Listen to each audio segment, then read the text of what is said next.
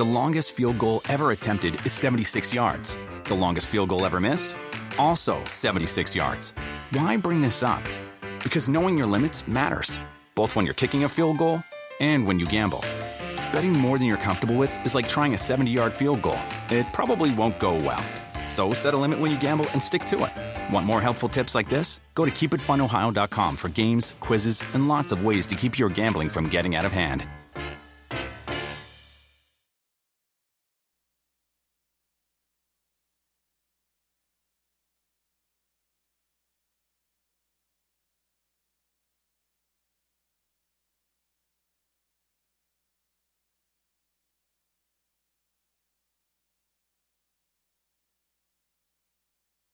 El Instituto Nacional Electoral, el INE, pareciera estar en un pantano y ahora se encuentra metido en un juego donde el presidente López Obrador es un maestro, el de la percepción pública. La magnitud de lo que está pasando a raíz de la encuesta del propio INE sobre la reforma electoral es tal que el consejero presidente Lorenzo Córdoba se ha visto forzado a responder directamente a López Obrador dejando de lado, al menos de momento, lo que es verdaderamente crucial en esta discusión. Hace dos meses, el INE instruyó que se levantara una encuesta telefónica con una muestra de 400 personas mayores de edad para saber qué pensaban de la reforma electoral. Pero los datos, los datos se han convertido en un boomerang para el propio INE. Por un lado, es cierto que el instituto no emitió un comunicado para informar los resultados, pero la encuesta, también es cierto, estuvo siempre ahí, disponible en la página del INE. Ese detalle ha sido también capitalizado por el presidente, quien acusa que la encuesta se intentó ocultar, pues porque no le favorecía al INE, favorecía su iniciativa de reforma. Y no cabe duda, en esa narrativa polarizante el presidente es el maestro y esta vez lo ha llevado muy lejos. En su mañanera de ayer, el presidente dijo que Lorenzo Córdoba da pena ajena por intentar justificar el resultado de las encuestas. Esas fueron sus palabras contra la cabeza del árbitro electoral. Le guste o no, es una de las instituciones más sólidas y más confiables que tenemos en nuestro país y que además le dio el triunfo al presidente en el 2018 y legitimó la victoria de los 22 estados que hoy gobiernan la llamada cuarta transformación. Y bueno, por su parte, Lorenzo Córdoba ha salido a decir que no se quiso ocultar la encuesta, pero que no se hará otra, solo porque el presidente lo exige. Pero yo quiero regresar a la encuesta, porque los resultados tienen varios matices.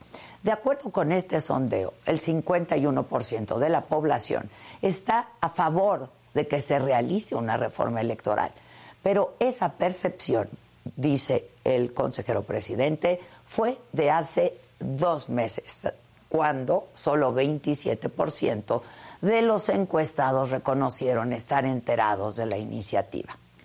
Otros datos que destacan en la encuesta son que el 93% apoya la propuesta de destinar medios recursos públicos a los partidos políticos y un 87% se pronuncia también por disminuir el número de diputaciones y senadurías a nivel federal. Y este, este es un tema de verdad muy delicado, porque aunque el presidente quiere hacer parecer que el recorte a los escaños y los partidos conviene presupuestalmente, lo que está en juego en realidad es algo mucho más trascendental. Y hablamos de la representación política, porque el sistema de listas cerradas que propone la iniciativa del presidente va a provocar que sea la dirigencia del partido quien tenga toda la ventaja en la selección de candidaturas. Es decir, da lugar a una representación excesiva de los partidos grandes y los más pequeños, pues quedarían prácticamente fuera del juego. Y ni qué decir también de las candidaturas independientes. Esas, vamos, no tendrían oportunidad. Entonces, imagínense si hoy por hoy una desconexión entre la clase política y la ciudadanía, modificar la representación política para favorecer a los partidos más grandes, pues haría abismal esa brecha. Regreso a la encuesta porque este es el punto más preocupante. El 78% en esta encuesta apoya que los consejeros y los magistrados electorales sean electos por el voto directo de la ciudadanía. Yo sé que de primer momento pues podría parecer que esto hace al proceso mucho más democrático, pero no es cierto, es tramposo. Esta idea provocaría que quienes aspiren a ser consejeros y magistrados electorales tuvieran que hacer campaña. Y eso significa fundamentalmente dos cosas. Volverse afín a un partido y gastar recursos del erario público o incluso del crimen organizado. Esto es un vicio mayúsculo, porque la lealtad de quienes conformarían al árbitro electoral estaría con un partido y no con nosotros, los ciudadanos. Ha costado a toda una generación tener una institución sólida que organice las elecciones. Y claro, siempre lo he dicho, habrá cosas que se puedan y se tengan que mejorar. Pero este tipo de discusiones sobre la encuesta hacen que no veamos lo verdaderamente importante, que el INE debe ser imparcial, independiente y que le dé certeza y legalidad a las elecciones que están por venir, que fiscalice cada peso de las campañas para que el crimen organizado no se enquiste aún más en los gobiernos locales. Y no un INE que esté a merced de lo que el partido en el poder o el presidente en turno quieran, porque nuestra democracia no debe estar sujeta al capricho de nadie, que mucho nos ha costado. Yo soy Adela Micha y ya comenzamos.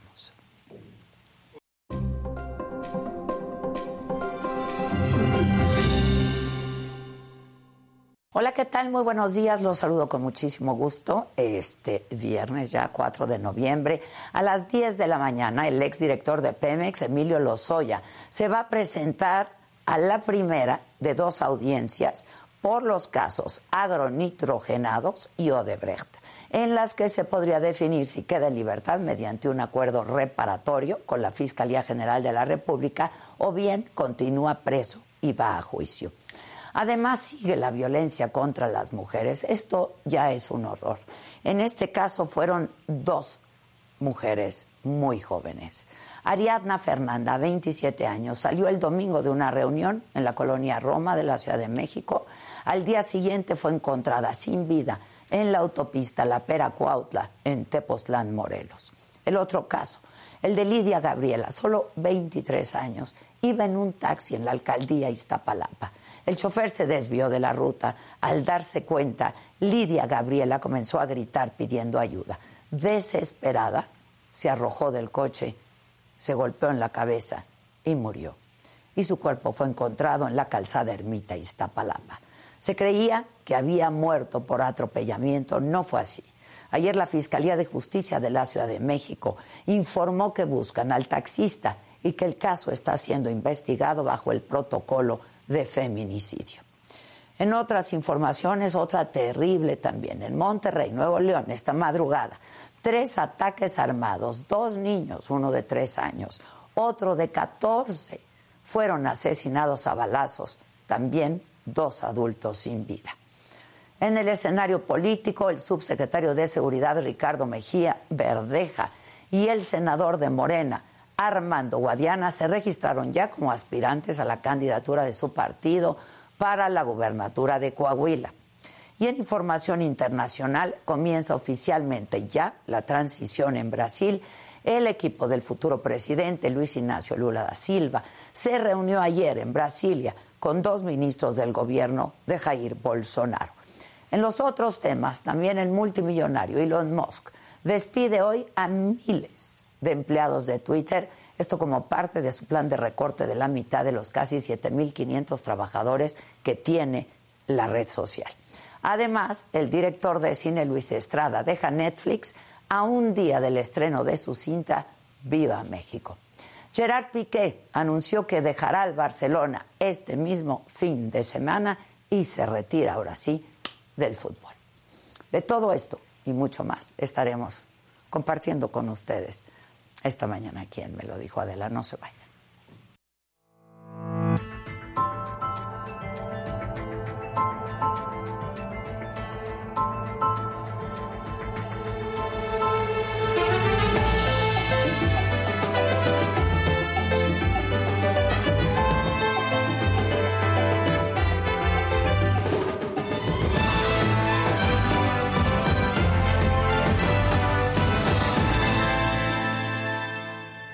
Bueno, pues más adelante estaremos conversando justamente con el consejero presidente del Instituto Nacional Electoral, Lorenzo Córdoba, nueve y media en punto, nos dijo. Esto que hemos adelantado en la información, qué cosas más terribles, ¿eh? La Ah, inseguridad, estas jóvenes. Uf, no, lo- salirse del taxi en movimiento porque no sabía dónde la llevaban. Y es que no le quería decir, yo estuve leyendo ahí, bueno, pues algo de Exacto. lo que se ha dicho. Sí, se ¿no? enojó y no le quería decir Y que no le quería- quería decir por qué cambió de ruta. Ah, Y entonces, pues ella asustadísima, pues abre la puerta y se avienta, se pega en la cabeza. O que ya- aparte iba ya- rápido, o sea, a ver, el taxi ya iba rápido para que pasara algo así. ¿eh? Pero la desesperación, no te sientes atrapado o atrapada. Pues, no sé, yo tampoco sé qué haría en ese caso, ¿sabes? O sea, probablemente si la salida es, me voy. ¿O qué? Pues sí. No quiero Todo el enfrentar mundo lo que siempre dice, viene. ¿no? Yo golpearía, yo Pues jalaría, no, ¿qué yo haría esto, yo sale, tal. Yo creo que su instinto fue... Claro. No quiero enfrentar lo que viene. ¿No? no Por eso. Will Help tiene La función de sígueme. Ahorita que estábamos eh, a- previo a la entrada, Maca dijo, mi mamá sí, va al súper y pone sígueme. Sí, por O cualquier cosa. O sea, ella Claro. manejando por cualquier cosa que pueda pasar, por el sígueme. Ahora que Por regresamos. lo menos sí da seguridad, Sí. o sea, porque hay alguien que sabe Un exactamente humano, dónde estás. un humano, no una computadora. Ahora que regresamos de dónde, de Tijuana, Ya no yo me fui, en, sí, me fui en Uber y entonces este, me dice Adela, ¿ya segura en el Uber? Y yo, sí, porque puse el sígueme. Sí. Pero hay que tomar absolutamente todas las precauciones porque puedes poner el sígueme en WeHelp y si tomas Uber y eso muy poca gente se mete, también puedes poner una alerta si se sale del camino el, el Claro, Uber. claro. O sea, lo, Y saben por dónde, o sea, todo el tiempo están sabiendo dónde estás, Sí, porque sí. estás pidiendo que te sigan y pueden ir hablando por teléfono También. contigo si tú te sientes muy insegura. Claro. Claro. Entonces, sí. Hijo, qué, qué- qué feo. En fin. Feo también ayer lo que comentábamos, ¿no? De que el alcalde de Badiraguato, Badiraguato, lo dije bien, ¿no? Sí. Sí, Badiraguato. Este, yo no, sé, yo debería de estar mejor hoy que ayer, ¿no? Deberías. Pero Pero lo que pasa es que no has dejado de hablar. Sí, también. Te empezaste a sentir bien Sí, y empezaste a, Sí. a soltar unos Exacto, cuantos. exacto. Sí. Pero bueno, este, ayer comentábamos que el alcalde de Badiraguato, José Luis López Elenes, hizo un anuncio que por lo menos a nosotros, yo no sé a ustedes, pero díganos, nos resultó extraño. La creación del Museo del Narcotráfico en su municipio. Así lo dijo el alcalde de Badiraguato. No podemos negar nuestra historia, tenemos que reconocerla y sobre, y sobre esa base vamos a trabajar. Es posible, es posible que podamos tener un museo del narcotráfico. No estamos cerrados a ningún tema. Todos los temas vamos a escuchar, somos un gobierno que escucha todas las voces. Bueno, respondió el gobernador de Sinaloa, Rubén Rocha, quien justamente nació en Badiraguato y escribió en Twitter, no comparto en lo absoluto y rechazo enérgicamente la idea de construirle un museo al narcotráfico, un museo del narcotráfico en Badiraguato. El municipio en el que nací se distingue históricamente por la vocación de trabajo, la bondad, la lealtad de su gente. Esos valores característicos prevalecen sobre cualquier insidia que busque estigmatizar esta noble tierra. Pues no es tanto por insidia tampoco, señor gobernador, pero pues ahí viven algunos y de ahí son algunos. Pero bueno, tenemos vamos a hacer contacto vía Zoom con el presidente municipal de Badiraguato, José Paz López Elenes. Presidente, ¿cómo estás? Buen día. ¿Qué tal? Muy buenos días, Adela. Gusto en saludarte. Oye, pues ayer, por lo menos aquí en esta mesa, todos coincidimos que pues esa fue una mala ocurrencia, para decirlo menos, ¿no? Este, la verdad es que lo que ha sufrido este país por el crimen organizado no es para menos lo que seguimos sufriendo. Y luego a ti se te ocurre, presidente, que por qué no le hacemos un museo al narcotráfico, ¿no? Del narcotráfico. ¿De, de, de, cuándo para cuándo? ¿De qué a qué se te ocurre esto, presidente? Mira, Adela, lo que pasa es de que nosotros estuvimos dando conferencias de prensa. Te explico un poquito el contexto y rápido, ¿no? Te agradezco primeramente pues que me hayas buscado y que eso implica que vas tras la verdad.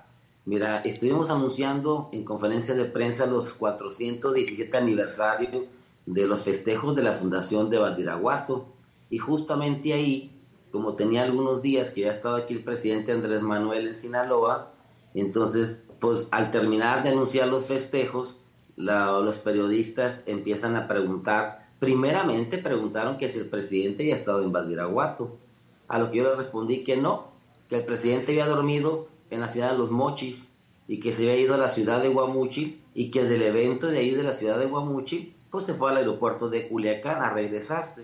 Otros periodistas preguntaron, oyes, alcalde, ¿y no viste carros extraños, sin gente de gobierno, eh, allá en tu municipio? Avanzada, Pues yo les digamos. dije, mande. Que, que, había, que habrían ido de avanzada del presidente, ¿no? Sí, ¿O claro, sí, preguntaban. Y yo les dije claramente, les dije a Adela, no, claro, o sea, yo no he visto nada, ni he sabido nada. Yo, el presidente no, no estuvo en mi municipio. Y ya ves que lo trajeron eh, diciéndole que había estado en Sinaloa y que había ido a Badiraguato. Y eso no era cierto, pues no es cierto que el presidente estuvo en O Badiraguato. sea, no fue a Badiraguato, punto.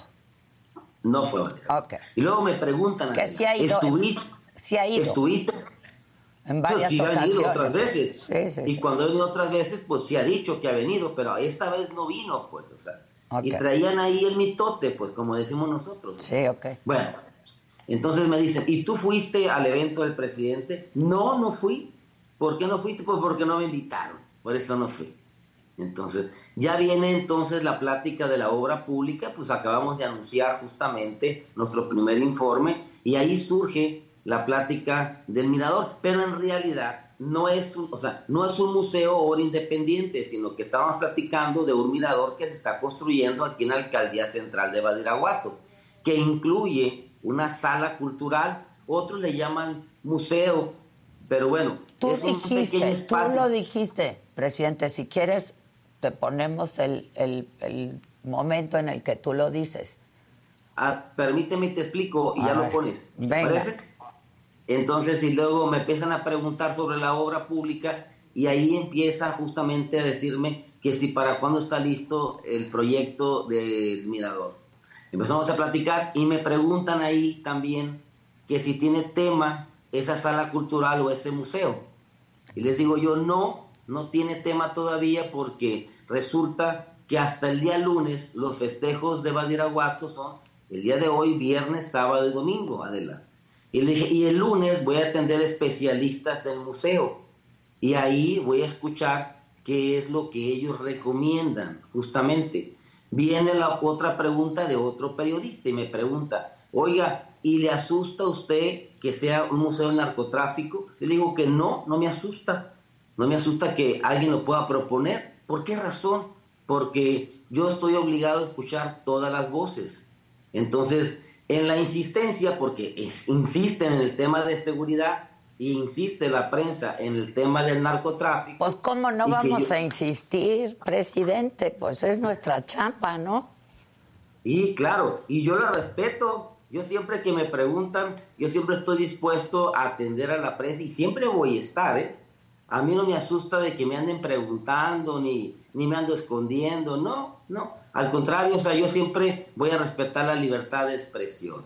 Siempre voy a ser muy respetuoso de los medios eh, y, de- y también de los periodistas. Finalmente, quien diga un encabezado en forma muy adecuada o en forma poco adecuada, yo no tengo por qué reclamarle. Es el trabajo, como tú bien lo dices, Adela, y uno tiene que ser respetuoso de eso. Pues sí. Insisten en el tema y luego me dicen, eh, oiga, ¿usted niega la historia?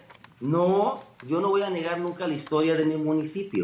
Y empezamos a platicar y les digo que hay referentes en, en Badiraguato, aquí en Badiraguato, en el municipio, como Abelardo Medina, que fue un joven que estudió Derecho y que llegó a la Suprema Corte de Justicia de la Nación.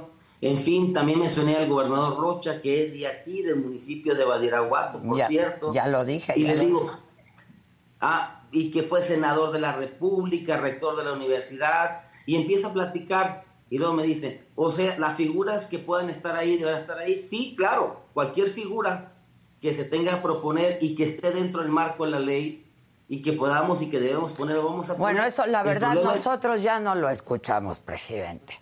La, neta. o sea, la neta, lo que nosotros escuchamos que tú dijiste es que sí, que porque no habría un museo del narcotráfico y que estarías consultando a especialistas en museos. Y yo me pregunto y, te pregunto, ¿qué, ¿qué, estaría ahí exhibido en el Museo del Narcotráfico? y cuando insisten en la insistencia del Museo del Narcotráfico, cuando insisten porque tú dices que es, que es la chamba de ustedes y tienen razón. Entonces yo les digo, muy fácil, si, si fuera ese tema, dice, ¿usted está en contra de ese museo? Es una pregunta directa, ¿eh? ¿Usted está en contra, alcalde, de ese museo? Mira, no estoy en contra de ningún tema, todo es posible. y si fuera ese tema... ¿Tú, harías, ¿tú estarías de acuerdo en que se hiciera un museo del narcotráfico pagado... Y si fuera, y, si fuera ese tema, les digo yo, tendría que ser para que le demostremos a la gente el gran daño que le hace al consumir droga a las, personas. Ya te estás haciendo bolas, presidente. A ver, este, ¿tú estarías de acuerdo en que se hiciera un museo del narcotráfico, sí o no? Yo solo, yo solo estoy de acuerdo, te lo dije ese día y lo digo ahora, solo estoy de acuerdo que sea un museo de narcotráfico si va a ser para causas que la gente aprenda el gran daño que le hace pues, consumir drogas. Pues dime cómo, pues dime cómo. ¿Qué, qué estarían exhibiendo ahí o qué? No, si no se trata de enaltecer ni engrandecer, no se trata de eso, se trata de decir el daño que le causa las drogas cuando las personas las consumen. Bueno, entonces... No se trata Tú sí estarías de acuerdo. Ok, tú sí estarías de acuerdo. ¿Con dinero público? No, no. Entonces, ¿con dinero del narco? A ver, Adela. No, Adela. A ver, a ver. A ver, Adela. Que quede claro, Adela. Yo quiero aclararte. Yo creo que está atendiendo otro sentido justamente ahora lo que mi conversación contigo, ¿no? A ver. A ver. En la idea de que si fuera así. A ver, primero, yo nunca declaré que estábamos construyendo un museo para el narcotráfico. Cuando me pregunta la prensa, a ver, primero, categóricamente te lo digo, yo nunca declaré que estábamos construyendo un museo para el narcotráfico. Cuando la prensa pregunta que si me asusta el tema, dices que no. Yo no. Ahora, no, claro que no. Okay. A mí me pueden preguntar cualquier Pero cosa. Yo te ¿Tiene libertad de expresión? Buenísimo. Yo lo que te estoy preguntando es si tú estarías de acuerdo en que se hiciera un museo del narcotráfico con dinero ah, público. Yo te respondo. La única manera que yo estaría de acuerdo en tener un museo en esa referencia del narcotráfico fuera solo si es educativo, que nos enseñe, que nos diga la sociedad cuánto daño le hace una persona en consumir droga Solamente eso, porque sería productivo que la gente viera el daño que le causa las personas al consumir droga. O sea, no estamos haciendo un, festejos por, porque consuman droga, al contrario. De, a ver, las cajetillas de cigarros simplemente te señalan que te hace daño este y te ponen una imagen ahí, afuera en la caja. Bueno, sería decirle, a ver, Solamente sí, ya hay ofrendas a Malverde, ya tienen de todo. Mira, ahorita estamos viendo en la pantalla todo lo que hay ahí. Pues ya como para qué no, eso no está aquí. Eso está en Culiacán. Bueno, por eso, pero a ver, En fin, tú lo que me estás diciendo es que si se tratara de algo educativo estarías de acuerdo y tendría que Exactamente. ser en todo caso. Bueno, y ten- pero pues, pues más que un, un- un museo, pues habría que hacer unas campañas, ¿no? De prevención. Pero bueno, esa es mi humilde opinión. Eh, ¿Hablaste con el gobernador después de tu declaración? Porque él en Twitter puso que lo rechazaba categóricamente, pues sobre todo él siendo de Badiraguato. Sí, mira, con el gobernador tengo estrecha comunicación de prácticamente nos comunicamos todos los días. Ayer de hablaste hecho, después de esto. y- Sí, ¿Y qué te claro, dijo? ayer y antier también. ¿Y qué te dijo ayer de, de la porque- declaración? Porque, justamente te quiero decir que estamos en el marco de los festejos justamente y él sabe cuál es mi opinión porque te quiero también informar que él mismo vino a dar banderazo de inicio a la obra. Ya sé, ya te sé, quiero ya sé. decir que platicamos Pues si él es de ahí, nada más- plat- Nada más contéstame eso, la- presidente. ¿Qué te dijo después de tu declaración? No, no, lo que platicamos fue justamente el sentido de la conferencia, Ya. sentido que se le dieron unos encabezados justamente y lo platicamos. Y platicamos que seguimos en la, en la idea de seguir recolectando algunos instrumentos como lo hicimos desde el principio. Ok. Desde el principio él y yo acordamos que iban a ser instrumentos regionales que ayudaron a la agricultura o a la ganadería de Badiraguato. Ya. Y ya fue todo lo que platicamos. Ok. Incluso me dijo, ando consiguiéndote algunas cosas. Y yo le dije, yo ando consiguiendo otras. Ok. O sea, eso platicamos, no hubo mayor trascendencia de la plática. Ahora, de Badiraguato, pues lo que se conoce, ¿no? Y esa es la verdad, a lo mejor habría que conocer más y mejor y darnos una vuelta por ahí, por Badiraguato, eh, pues tiene, y no es insidia, ¿no? La particularidad y se conoce por ser cuna de narcotraficantes, pues muy célebres, ¿no? Y eh, ahí vive la mamá del Chapo, por ejemplo. Este, y ha sido pues difícil desasociar a Badiraguato con el crimen organizado y relaciones que se tienen ahí. Es un municipio chico, Badiraguato. ¿Qué se ha hecho? ¿Se ha transformado Badiraguato? ¿Qué se ha hecho? Y luego de las cinco visitas del presidente ahí, ¿va a haber algún apoyo federal? ¿Qué se está haciendo? A ver, efectivamente somos un municipio, un municipio pequeño, efectivamente, ¿no? Nosotros estamos trabajando en una política de desarrollo económico enfocado, al turismo. ¿Qué queremos? Queremos que tenga la gente aquí trabajo. Queremos que vengan y nos conozcan. Queremos que vengan y se den cuenta realmente que la historia es esa, que el estigma que tenemos. Pero también queremos que se den cuenta ahora que Badiraguato vive de la ganadería y de la agricultura temporal. Por eso es bueno que tú digas, ah, pues sería bueno echarme la vuelta. Pero, a ver, yo no voy a juzgar al presidente, por el contrario, a mí me da mucho gusto que el presidente venga a Badiraguato y ayude a Badiraguato y te anuncio, él les trae una obra muy importante, está por terminar la carretera México 24, que va a, que va a comunicar a Badiraguato con Chihuahua y Durango. Bueno, esa es una carretera que va a generar mucho desarrollo, mucho empleo, turismo, pasaje, carga. Entonces, yo te quiero decir justamente eso, o sea, que el presidente está apoyando a Badiraguato y que no tiene por qué ser juzgado, y te lo digo. No, no, si aquí nadie lo estamos juzgando. Yo nada más dije que si hay el compromiso de hacer eh, obra federal allá. Con sí, está apoyo trabajando federal. en una carretera que nadie, que ningún presidente había querido terminar y el gobernador junto con el gobierno de Badiraguato estamos mezclando recursos y estamos eh, haciendo obra sin precedentes. A lo mejor suena poquito, pero para Badiraguato invertir 220 millones de pesos en obra pública en el primer año de gobierno no es poca cosa. ¿Por qué? Porque nunca antes se había invertido esta cantidad de dinero.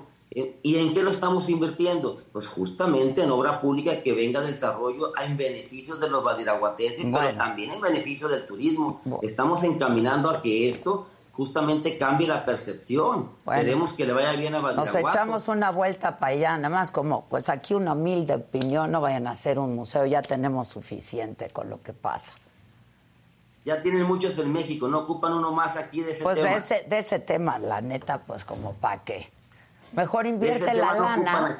Mejor invierte la lana, el dinero público en hacer campañas de prevención, en que se conozca más tu municipio. ¿no? Yo creo que pues fue una ocurrencia tuya. Vamos a dejarlo ahí y ya.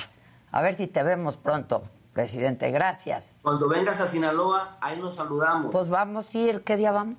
Vamos a ir Jueves. justamente El jueves, el el jueves estamos el ahí. 10, Jueves. el 10 hacemos jueves programa ahí. desde ahí. Transmitimos desde ahí. Culiacán. Sí. A ver si el miércoles nos damos una vuelta por allá. Ah, pues acá te esperamos en. Badiraguato. Ya estás. Órale. Gracias, presidente. Saludos, Adela. E igual lo que nos faltaba. Bueno, el secretario de Gobernación, Adán Augusto López, eh, dijo ayer que el dictamen de la reforma electoral se está negociando y construyendo con el PRI y hasta con algunos legisladores del PAN. Así lo dijo el secretario desde Aguascalientes. Sí hay conversaciones en aras de construir una reforma electoral, reforma electoral que tiene como base la iniciativa que envió el presidente de la República, pero hay como 40 iniciativas más de los diversos grupos parlamentarios presentadas respecto al tema electoral. Y yo creo que dentro de pronto nos va a tocar regresar a los estados, a las legislaturas, a pedir que apoyen una reforma constitucional. Y si me preguntas que la estamos construyendo con el PRI, sí. Hay un grupo de trabajo donde participan legisladores del Partido Revolucionario Institucional, algunos de Acción Nacional eh, y de otras fuerzas políticas que están tratando de construir una, digamos, propuesta definitiva de reforma constitucional. Bueno, y por su parte, el líder nacional de Morena, Mario Delgado, anunció que van a hacer ellos sí una nueva encuesta sobre la reforma electoral y retó a Lorenzo Córdoba, el consejero presidente del INE, a aceptar los resultados. Vamos a escuchar a Mario Delgado. Vamos a mandar a hacer otra vez la encuesta con las mismas preguntas, con una empresa de reconocido prestigio y vamos a dar los resultados la semana que entra. Y reto a Lorenzo Córdoba a que tenga la honestidad de reconocer los resultados. Y si el pueblo de México apoya esta reforma, que reconozca que es una reforma favorable para nuestro país y para nuestra democracia, aunque no les guste a algunos consejeros y a todos los conservadores.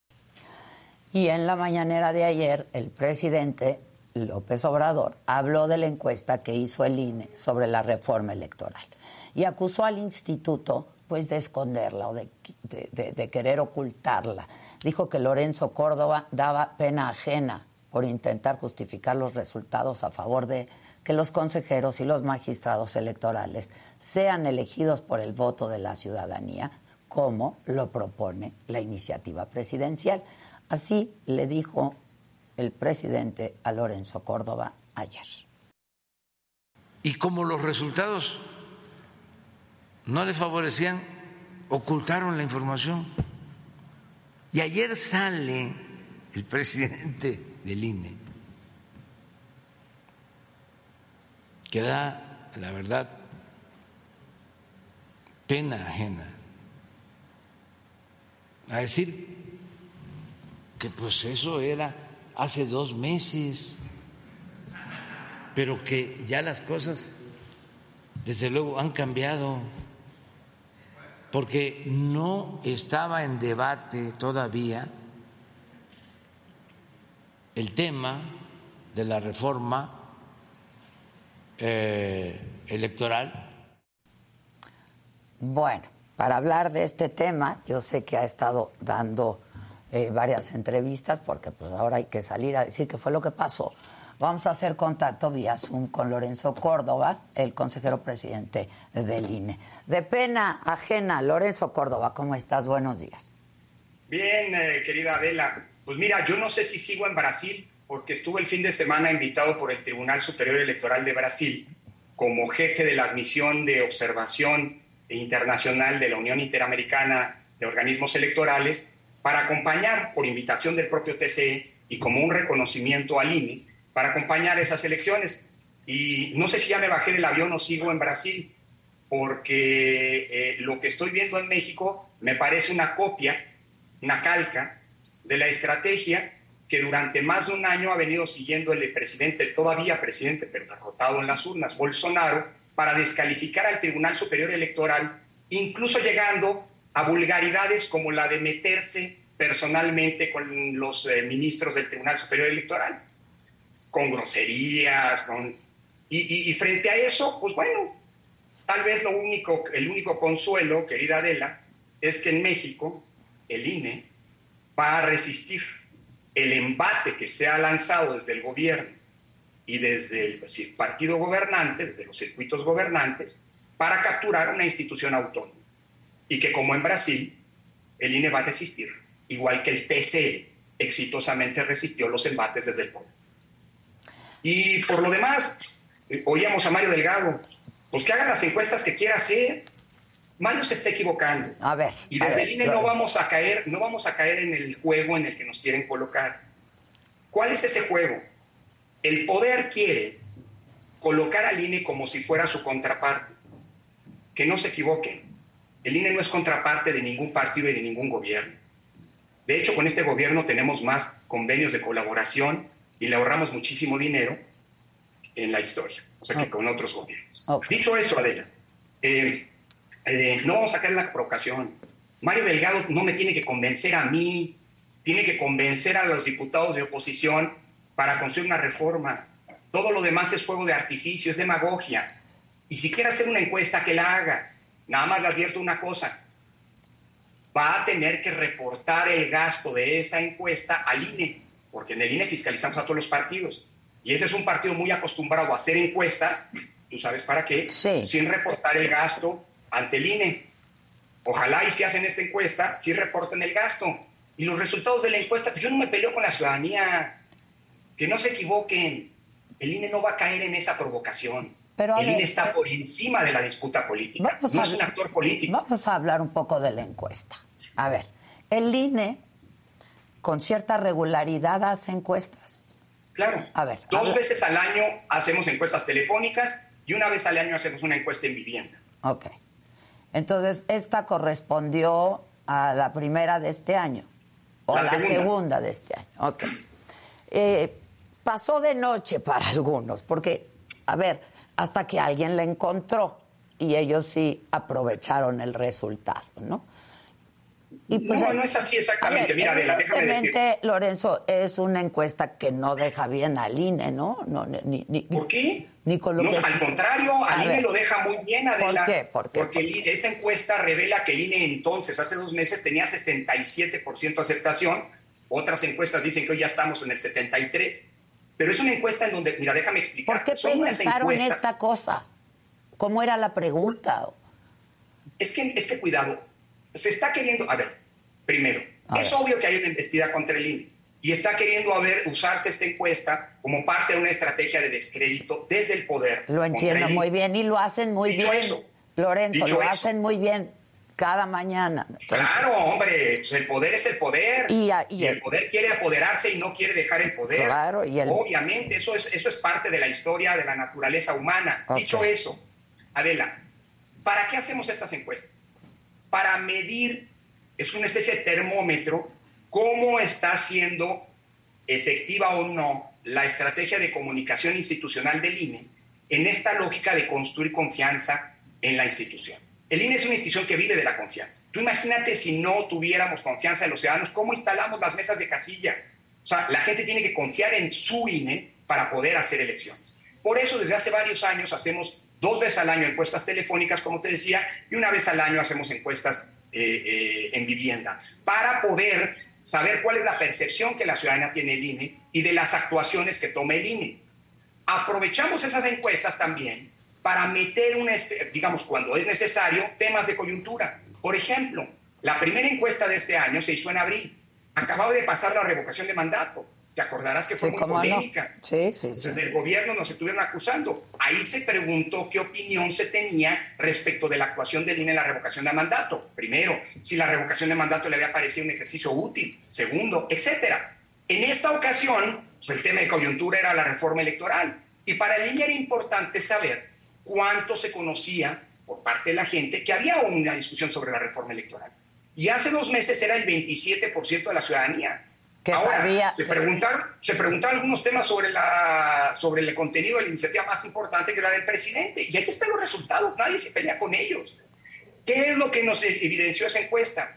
Que había que reforzar en la comunicación pública la, que, que estaba en discusión una reforma electoral, porque lo ideal es que si se cambian las reglas del juego que pueden afectar derechos políticos, pues la ciudadanía acompañe ese proceso. Y eso nos permitió colocar como tema en nuestra comunicación institucional la discusión de una reforma electoral y la disposición de línea de acompañarla, proveyendo a los legisladores de información cierta, diagnósticos precisos, etc. Entonces, ese es el propósito de la encuesta. Dice el presidente y dicen otros que le escondimos. Nunca le escondimos. A los consejeros se nos No la cacarearon, vamos, no la cacarearon. Y si hubiera porque no son encuestas para difundir, son encuestas de consumo interno, son para evaluar nuestra comunicación social. Ninguna de las encuestas la hemos, la hemos, digamos, difundido, pero sí se ha hecho pública, porque como son encuestas hechas con recursos Con dinero. institucionales, siempre se pone en el portal de transparencia. Si los legisladores, incluidos los representantes partidistas, están muy ocupados en otras cosas o no saben usar el portal de transparencia, no es problema del INE. Eso no quiere decir que lo escondamos. A lo mejor tienen que capacitarse u ocuparse más y ver lo que hay en el portal del INE, porque esa encuesta está en el portal de transparencia del INE desde el 15 de octubre, es decir, dos días después que nos presentaron los resultados a los consejeros. Es decir, eh, eh, eh, todo lo demás es toda una construcción mediática para tratar de ocultar cosas muy graves, como por ejemplo la partidización y la violación de la constitución que ha hecho la Comisión Nacional de los Derechos Humanos, metiéndose en donde no debe meterse, es decir, en cuestiones electorales, porque se lo prohíbe la constitución, y además aprovechar esto para lanzar una embestida en contra del INE, que es una institución que al poder le molesta, porque es una institución de control, porque hay quien, no lo dije yo, lo dijo este señor que fue presidente de la Cámara de Diputados hace un año, ya cambiaron las cosas, es tiempo de que vuelvan las elecciones a la Secretaría de Gobernación. Por eso quieren que el padrón electoral esté en manos de la Secretaría de Gobernación. Como dice Por el eso presidente, quieren que a los consejeros se les elija. ¿no? Por eso quieren que a los consejeros se les elija, porque la única manera de hacer campaña a nivel nacional es respaldados por estructuras partidistas, aunque se diga que los partidos no se van a meter. Adela, ¿te acuerdas que en la revocación de mandato también se decía que los partidos no se podían Sí, meter? sí, sí, y te pregunto, ¿se metieron o no se metieron? Se metieron. Hubo quien se metió hasta la cocina, impunemente. Ahora, Lo que se quiere, y hay que decirlo sin medias tintas, es controlar al órgano electoral. Ok. No le demos vueltas. Pero y hoy este- queda claro. Esta encuesta y el resultado de esta encuesta y esta polémica basada en esta única pregunta, ¿cómo va a impactar la confianza de la ciudadanía en el INE? ¿O cómo ibas a usar toda esta herramienta ustedes, el, el- el- el- el instituto? Esta, eh, esta respuesta la iban a usar para qué? ¿Por qué se hizo esta Ya pregunta? la usamos. ¿En? Ya la usamos en el último mes, desde la comunicación social del INE, hemos venido intensificando el señalamiento de que hay una discusión sobre una reforma electoral y que el INE está dispuesto a colaborar con las instancias legislativas, dando la información cierta y precisa que sea necesaria para que se tomen las mejores decisiones. Y si te fijas en las encuestas que sobre la reforma electoral han venido haciendo otros medios hoy, dos meses después, ya hay mucho más gente que conoce que va a haber una reforma electoral. Antes era solamente uno de cada cuatro, es decir, esa encuesta nos, al ya le sirvió para lo que estaba pensada justamente esa encuesta. Ahora, que ahora también la quieran utilizar aquellas personas que quieren un INE subordinado, un INE semejante a la CNDH para conseguir sus fines, pues bueno, eso es parte del juego político. ¿Qué le toca al INE? Defender la democracia. Y aquí te digo una cosa, Adela, ¿qué crees que se pretende detrás de esta descalificación? Lo mismo que pretendía Bolsonaro, hombre, jugar políticamente desacreditando un órgano que hoy goza de una gran confianza ciudadana, que es el INE, igual que el Tribunal Superior Electoral goza del respaldo de la mayoría de los brasileños. Es el mismo juego. ¿Qué? ¿Por, qué, ¿Por qué esta personalización, Adel? que si soy no sé qué, que si, este, eh, eh, por cierto, me han buscado todo y estoy seguro que a mí me espían hasta el fondo y no me han encontrado nada, ¿eh? Siguen haciendo de referencia a una llamada de hace siete años, desafortunada y por la que yo ya pedí disculpas oportunamente a quienes eventualmente ofendí. No trae nada. ¿Cuál es la intención? Hoy creo que queda claro, Adela. Abrieron su juego y esto es algo muy positivo. Tienen un INE subordinado a intereses de parte y quieren que yo renuncie. Y te lo digo así, Adela. Yo tengo un mandato que me confirió el órgano que representa a la nación mexicana, que es la Cámara de Diputados, que se va a terminar el 3 de abril del 2023. Y yo voy a defender al INE y a la democracia mexicana hasta el 3 de abril de 2023. Y después lo seguiré haciendo desde otras trincheras, desde la academia. Vas a estar Así en la que- cadena. Tú insistes. Así que está claro que esto es todo tiene pura Mira, todo, política. todo eso sí, todo eso sí, pero conociéndolos quizás sabrías que utilizarían, ¿no? Pues es, utilizarían esa carta para pues sumarle a toda esta embestida en contra del INE y que le salió, ¿no? Porque pues esa encuesta Pero quién sabe, porque lo que hoy queda claro, quién sabe si le salió. Para mí hoy queda claro, y yo estoy seguro para muchos miles y millones de mexicanos, que hoy se utilizó un dato que puede haber sido afortunado o no preguntar en una encuesta, a lo mejor no, pero se utilizó con una finalidad política. Quieren controlar al INE. Y hoy queda claro. ¿Habías visto, Adela, tú eres una periodista de una larguísima trayectoria? ¿Habías visto en algún momento de tu larga trayectoria como periodista una andanada, una embestida desde el poder tan evidente, tan eh, descarada contra un órgano del Estado como la que estás viendo hoy? no. Yo creo que no. Y hemos insistido en ello, ¿eh? Así hemos que, así que insistido les en ello. está, a- a- a- dicen que le salió el tiro por la culata. Yo creo que hoy está saliendo el- el tiro por la culata a quienes hoy se evidenciaron en sus propósitos. Hoy queda claro que hay quien no quiere una autoridad autónoma e independiente, sino una autoridad subordinada que actúe políticamente a partir de determinados intereses, como hoy está ocurriendo con la Comisión Nacional de los Derechos Humanos. Bueno, ya Y y- creo que queda claro que eso no lo podemos permitir si queremos que en México, igual que en Brasil lograron hacerlo, siga existiendo un sistema democrático. Pues yo creo que estamos todos, o, o la mayoría de los mexicanos, por porque eso ocurra. Pero a ver, tú decías, a lo mejor fue una pregunta desafortunada en esa encuesta. Yo, yo pues, pensaría que sí. Este, Tal vez. no Y en sé. el INE sabemos reconocer errores. Por eso, ¿fue un error pero, sí o no? pero- pero a lo mejor a lo mejor fue algo positivo, Adela, vuelvo a insistir. A lo mejor de aquí sale se quitaron algo las positivo. máscaras. Hoy queda claro cuál es el propósito. Ok, pero pues a lo mejor reconocerías el error de que la, no sé cómo fue planteada la pregunta, este, la Mira, gente... Adela, como yo no soy Porque- encuestador, ¿Quién les hace las encuestas, Lorenzo? Se, se hace, mira, a diferencia de lo que ocurre en, gran- en la gran mayoría de las instancias gubernamentales, en México sí se respetan los procesos de licitación o de invitación restringida, como se le llama. Como sabe y se es público en el gobierno, la gran mayoría de la asignación de los recursos se hace por asignación directa. En el INE no. En el INE esas son excepciones, como lo dice la ley, y las reglas que por lo menos se hacen, o licitaciones abiertas o invitaciones restringidas a tres eh, proveedores. Todas estas encuestas son producto de estas invitaciones a tres proveedores al menos y la mejor oferta es la que se contrata. Eh, son eh, eh, encostadoras reconocidas, se procura que se vayan cambiando con el paso del tiempo para no enquistarnos en una sola, con un solo proveedor. Eh, y quien decide la metodología, quien realiza la metodología es la empresa. Eh, probablemente las preguntas estén mal planteadas, probablemente eh, debieron haberse hecho otras preguntas. Pues no lo sé, mira, yo como yo no soy encuestador, no me, no me las doy de saberlo Está todo. bien, está bien, pero- Eso- pero eso les- lo dejo a otros. que los propios encuestadores Ellos hacen la las preguntas, ellos hacen las preguntas, se las plantean a usted. Son validadas por personal del INE. Yo no las valido, ¿no? yo tengo otras cosas que hacer. Pero, este, pero a lo mejor es muy pertinente esto para que los amigos del gremio de los encuestadores hagan un análisis sobre si las preguntas están bien formuladas o no. Es, es- eso es bueno para ellos, porque eh, eh, que se haya una discusión pública. Aprovechemos que hoy está este debate público para pues, hacer una discusión sobre esa, en ese sentido.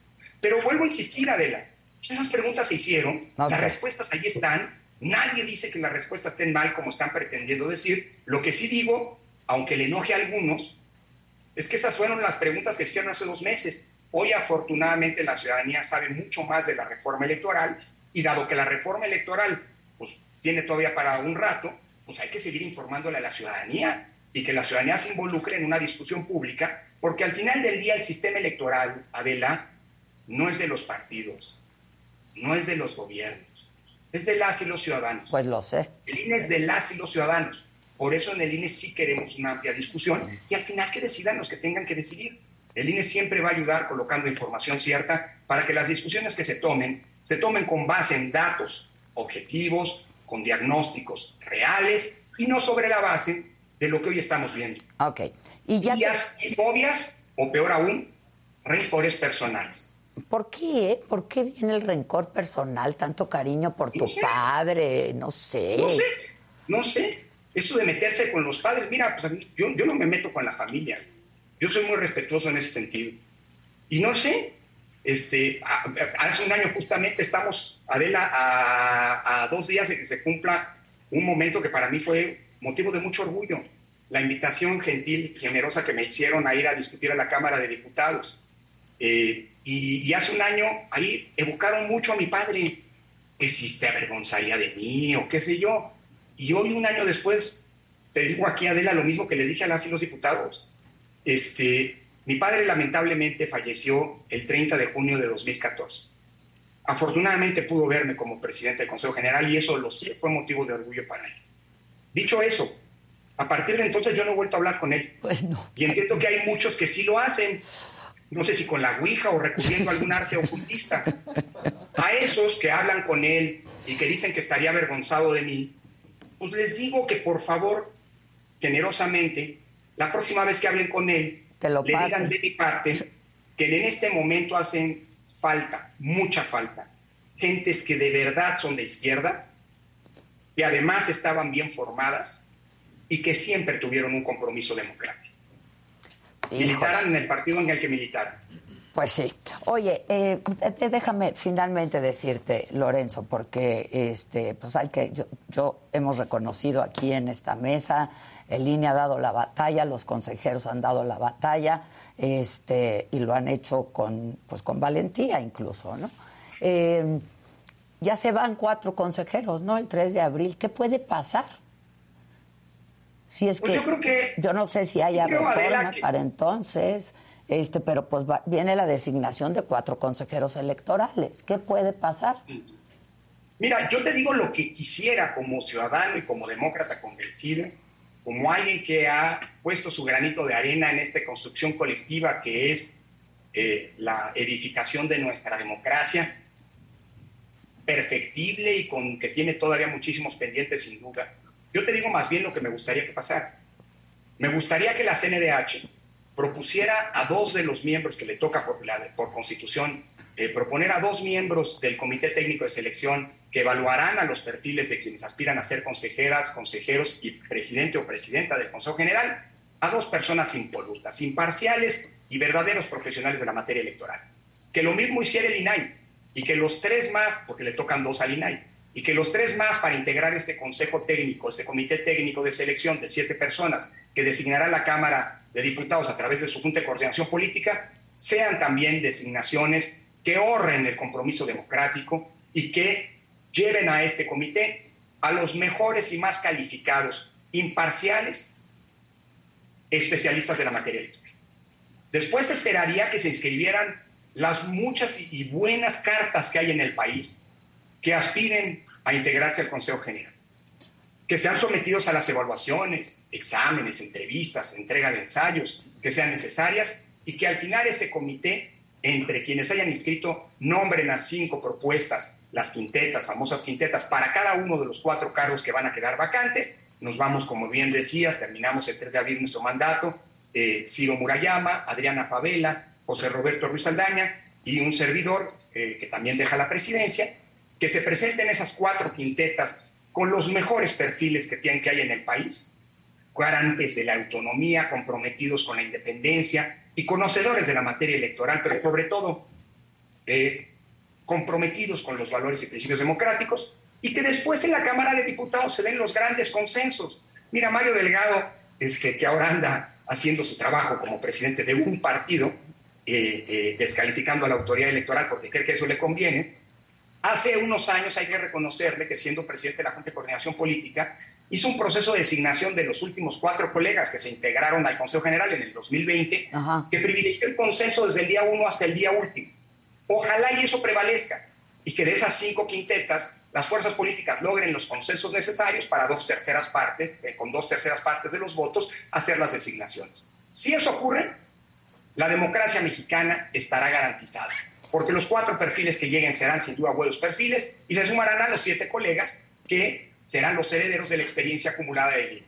Ahora, si eso no pasa, pongámonos el cinturón de, de seguridad y comprometámonos para defender la democracia, porque entonces sí, la democracia está en riesgo.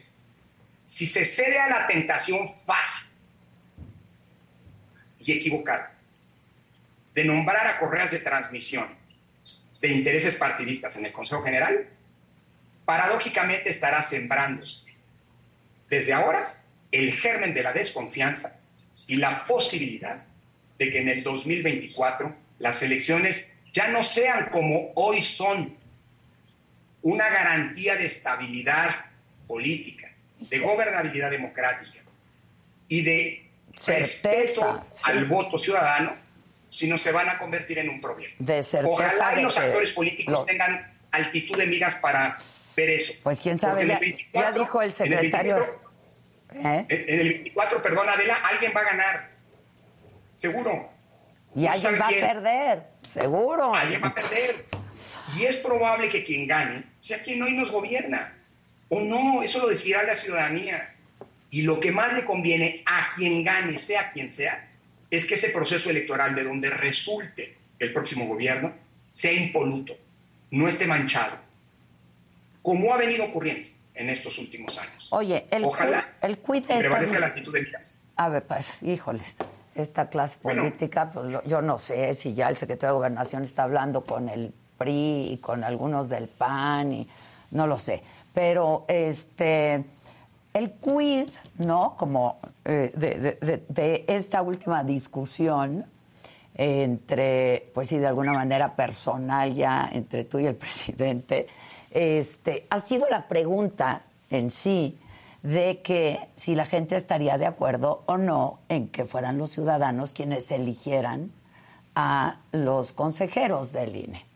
Cuando a ti te plantean esta pregunta, Lorenzo, pues yo creo que dices, pues sí, ¿no? Es parte de la democracia. Pues si yo tengo esa prerrogativa y esa posibilidad, pues sí quiero elegir.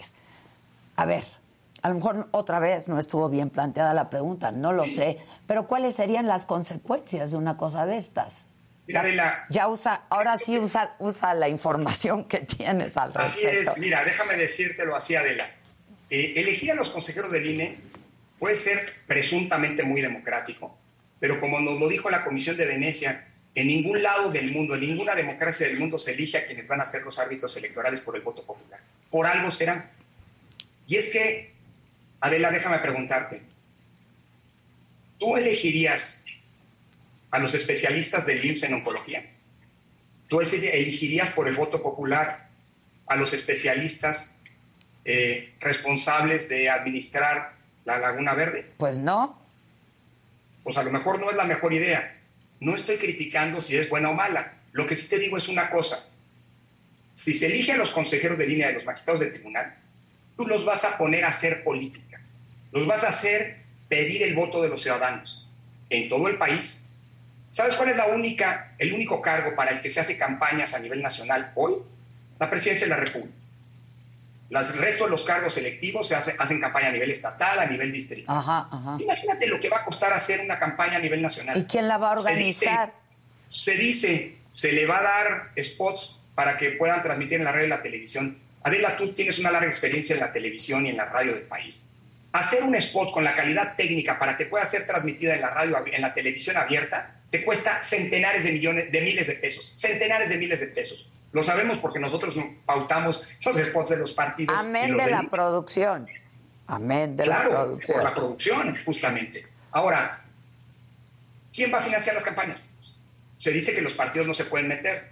Vuelvo a insistir, Adela, tampoco ¿Quién se podían meter en la revocación de mandato y se metieron hasta la cocina.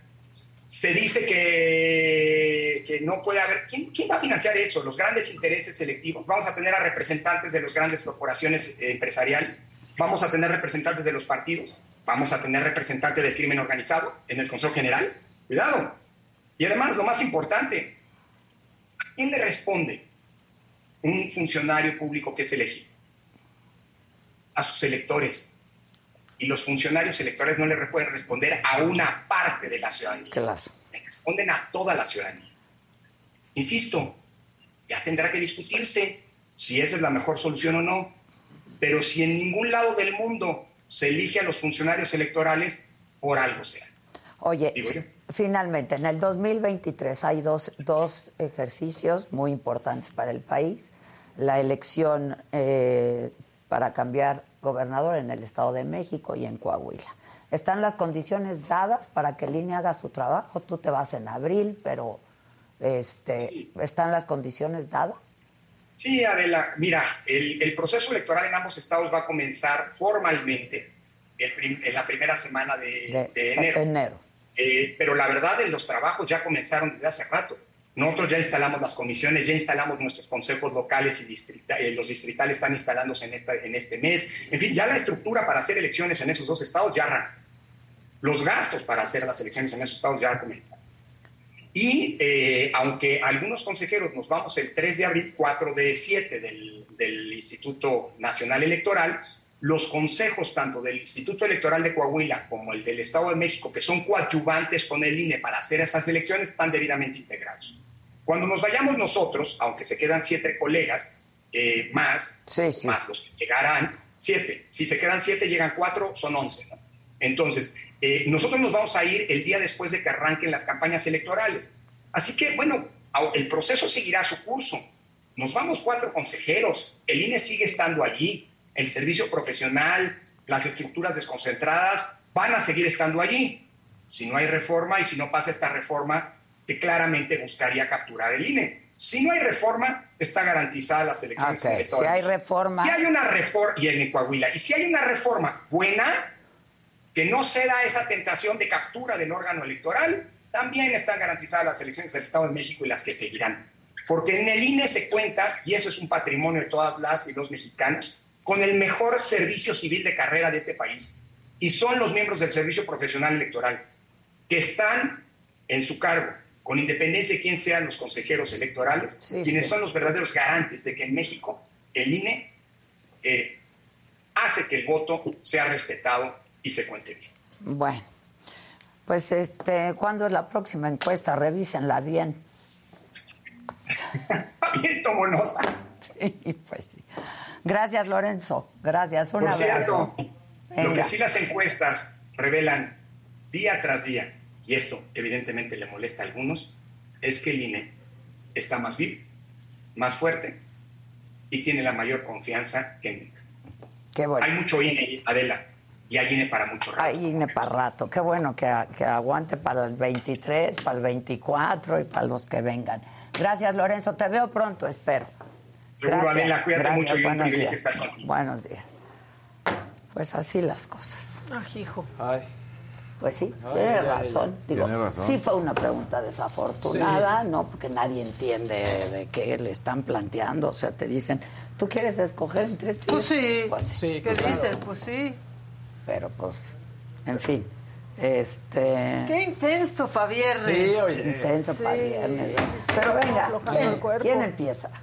¿Quién será? ¿Qué ¿Quién dice la empieza? Ouija? ¿Qué dice? ¿Qué Una dice? ouija, La la Hay que traer un día la ouija. Ouija. No voy a renunciar, digo. No voy a No, renunciar. pero Me aparte- voy el 3 de abril. Le falta poquito. Además, ¿por qué lo haría si lo he hecho muy bien? Muy Esa bien. es la verdad. Esa es la verdad, lo he hecho muy bien. Ay. Lo he hecho muy bien. ¿Qué te pasó? ¿Qué te pasó? bien? El hombro Todo izquierdo, bien, ¿no. Casarín? ¿Qué pasó? ¿Qué pasó? ¿No te está ¿Te dando algo? golpeaste? Se golpeó.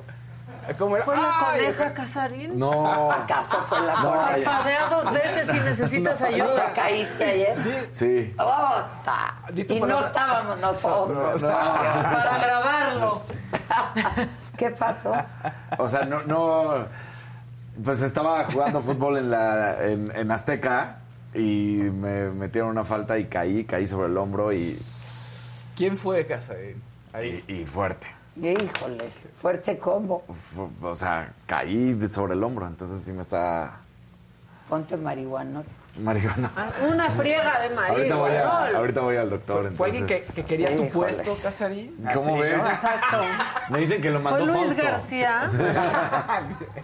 Bueno, venga. ¿Quién será?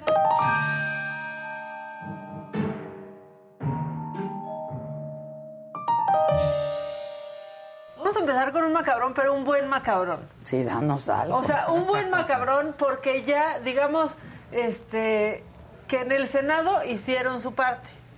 Faltará que en la Cámara de Diputados y faltará que su jefe se los respete.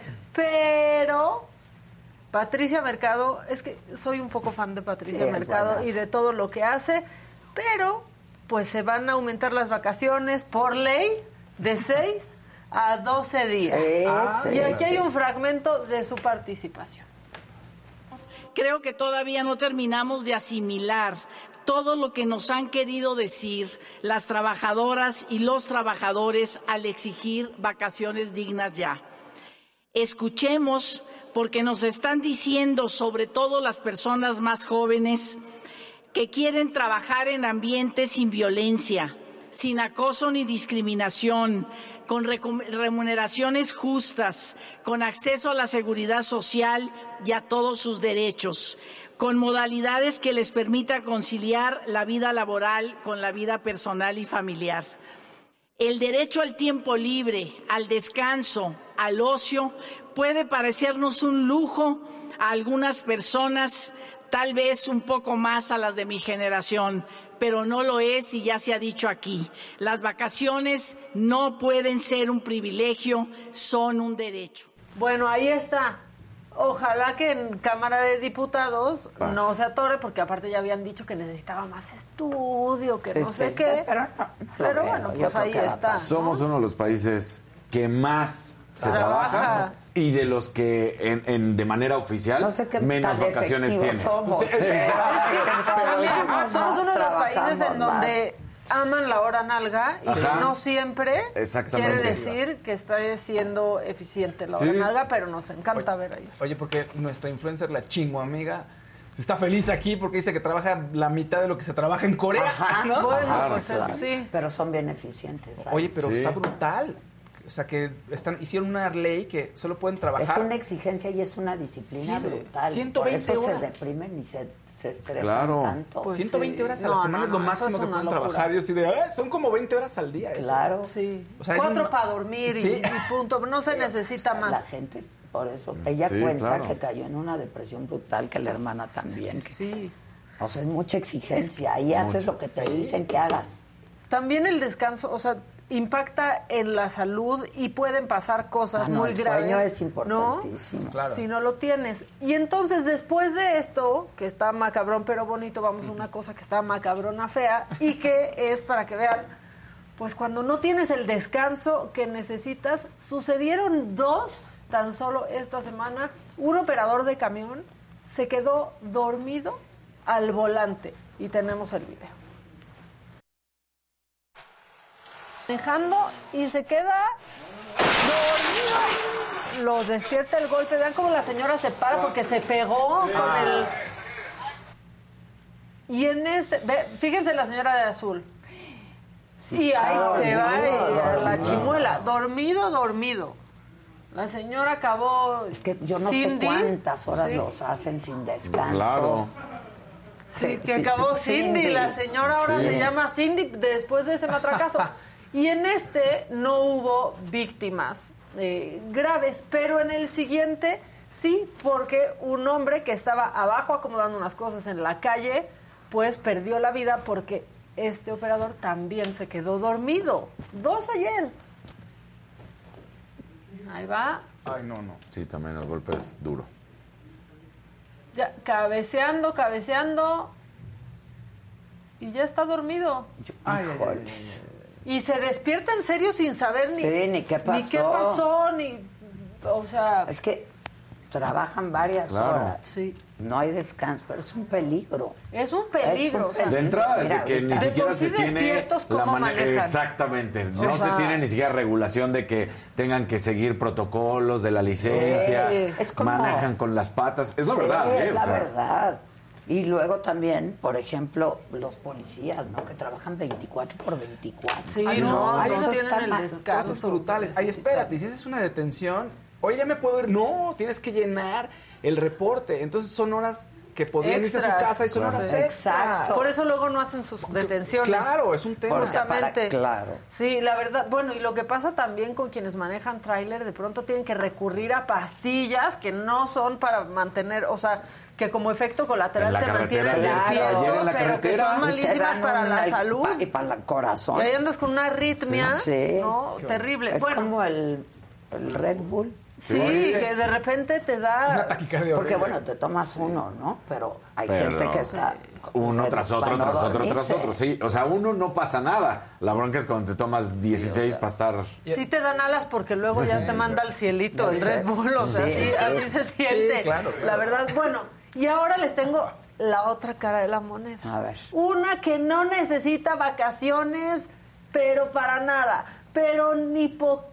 Es todo lo contrario a un orgullo nacional. Es una diputada de Morena. A ver, imagínense que solo tienen dos días de sesiones, con fechas y horas establecidas. O sea, Sí. tú puedes hacer tu agenda. Y entonces decides tomar la distancia porque estás en el súper. Por favor, ponga. Susana Prieto Terrazas del Grupo Parlamentario de Morena, a favor, Presidenta. Gracias, diputada. Dipu- Susana Prieto Terrazas del Grupo Parlamentario de Morena, a favor, Presidenta. Gracias, diputada. Miren, que sea el día de votación. Es neta. Son dos, O sea, eran dos. digo, se van a sus estados y se van a hacer sus gestiones y etcétera, pero el día de votación. Ay, digo, mira. Además estás trabajando, tendrías, es- ese es el problema. Sí, por lo de menos en que- tu De casa. que la gente óyeme, Con una banderita Exacto. atrás. Por, el por ese problema es que se este, demoniza el trabajo en casa. Claro. Porque ese no es trabajo en Claro. casa. Sí. Esta señora salió al Claro. súper y de repente se acordó que tenía que entrar a conectarse Claro. y votar. El trabajo en casa es como si estuvieras en la y oficina. cuando acabas vas al súper. Exactamente. No, y Ahora hoy el presidente otra vez Con el. Sí. Y dijo que ni tan fifi el súper es. Ah, pues, No, pues ahí, No, sí, ¿qué sí. tan fifí es el Sí, es presidente que ese no le parece Él es más caro que todos, Es el más caro de todos, el más caro. El cuarto de pechuga de pavo ahí, carísimo. Yo, nada más hay un par de cosas que compro ahí en el... en Porque- el- por porque- fifí, porque no hay en otros Porque lados. no hay Sí, en no hay en otros exacto, lados. exacto. Por ejemplo, hay vinos que no Sí. hay en otro lugar más que hay. hay- Que hasta tienen vinos que no hay llave. en otro lugar. Hasta tienen llave. Ahora, yo les quiero... Una bolsa de piel de sí, cocodrilo. Exacto. Ahora, ya yo- no tengo voz otra Ya- vez. sí, ya vi. Ahora, yo les quiero decir y quiero hacer un llamamiento a que no seamos tan mal pensados. Quizás esta diputada estaba grabando su versión de monotonía. Ah, sí. Como Shakira en Como el súper, no sabemos, o sea, puede, Era su puede ser que estaba... se equivocó de fondo de Exacto, pantalla. o sea, tal vez estaba grabando eso, pero bueno, otra razón para que nos envidien en Suiza. Bueno, aparte de todas las ya mencionadas anteriormente, nunca, nunca van a estar en una taquería de entrada, pero aparte nunca van a ver cómo se empiezan a pelear policías y los que están en la taquería. Otra de policías esta semana, por favor.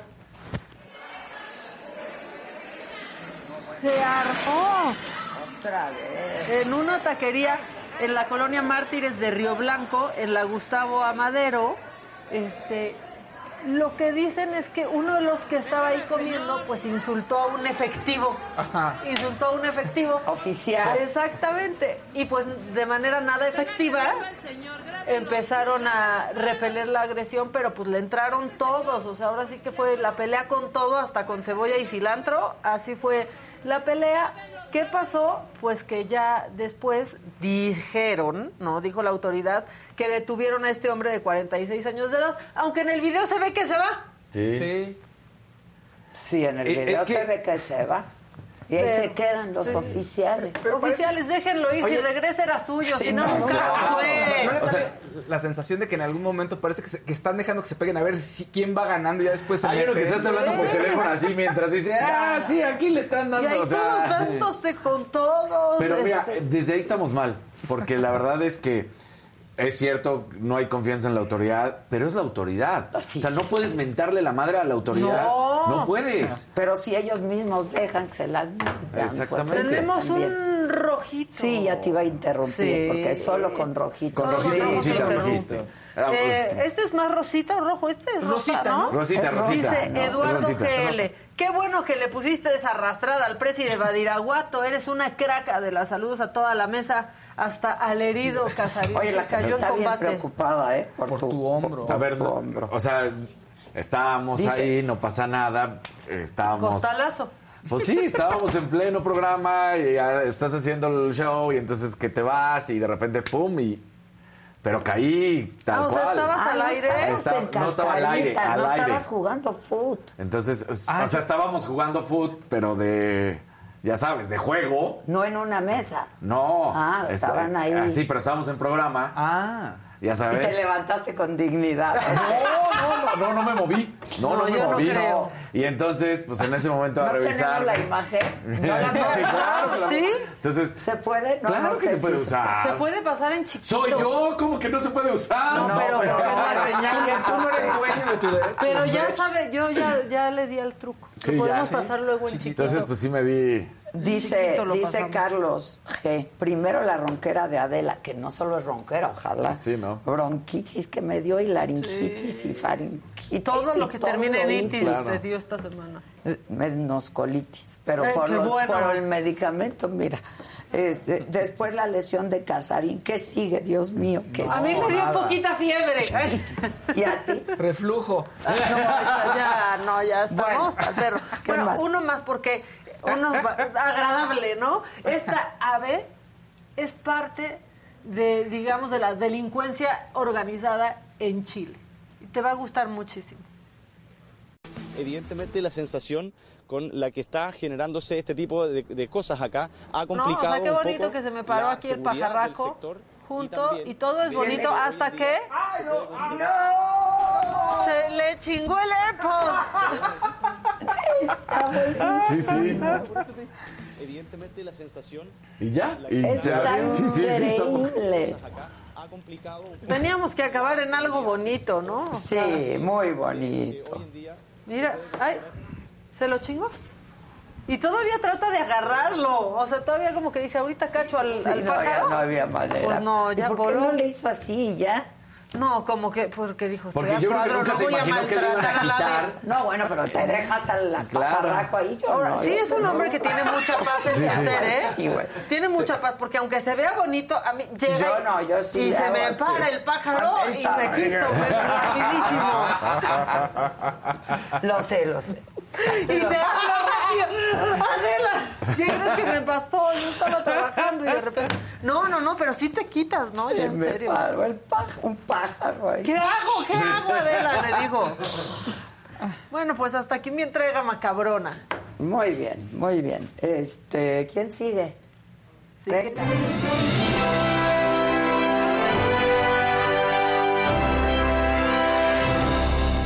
Buenos días, pin- pinten de colores el chat, por favor. Iba a ser pinten Sí, de sí, colores. sí. No, no, quédense aquí. Quédense aquí, iba a decir algo más feo. Sí, quizá. sí, sí, sí, sí. Pongan like, compártanos y háganos felices a todos. Y los haremos felices, fíjense. ustedes. Eso. Los haremos felices. Muy felices. Oye, Lío Kerme, ¿verdad? sí. Leo que armaste, pero se puso bueno. Yo estaba muerto de la Pero me risa. encanta porque, miren, la suelta Sí. y se va lentamente.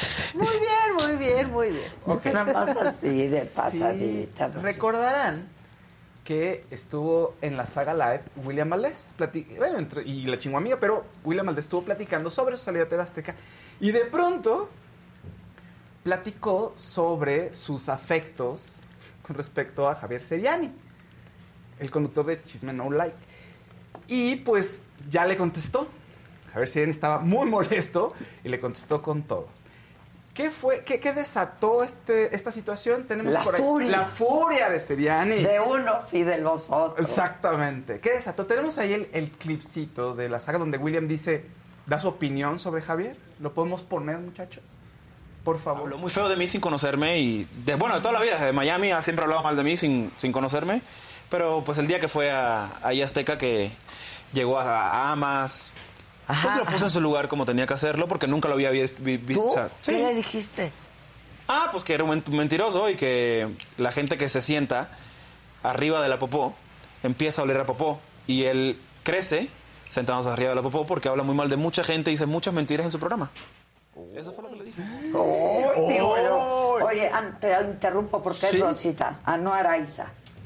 Muchas gracias. Gracias, Anuar. Órale. ¿Qué dijo? O sea, él resulta Que se hace popo. Se hace popo, bueno, exactamente. Y dijo en- también en el mismo clip, además habló feo, y dice que dice muchas mentiras sobre él, que había dicho que demandó a uno de sus compañeros de Despierta América porque usaba sustancias. Y dice, no, no hay ninguna demanda, dice William Valdez.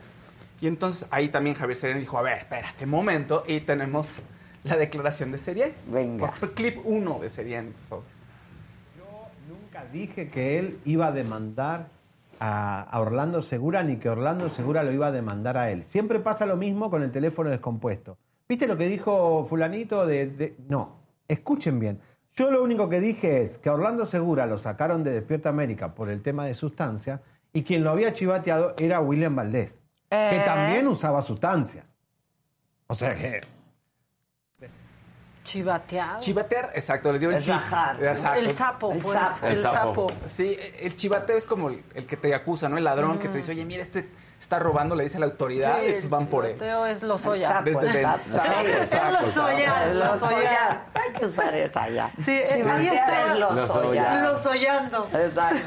Y después, eh, ¿qué otro problema hubo? ¿Te acuerdas? Aquí también en la saga comenta. eh, claro, entonces yo le dije, cuando me lo encontré en el, eh, me lo encontré fuera del aire, yo le dije que iba a decir que era un mentiroso al aire. Y ya pasa el clip en este mismo video de cuando están en un programa, va William Valdés a hablar con Seriani y no le dice mentiroso. ¿Estás diciendo que soy un mentiroso? No, no, no, tú haces un excelente trabajo.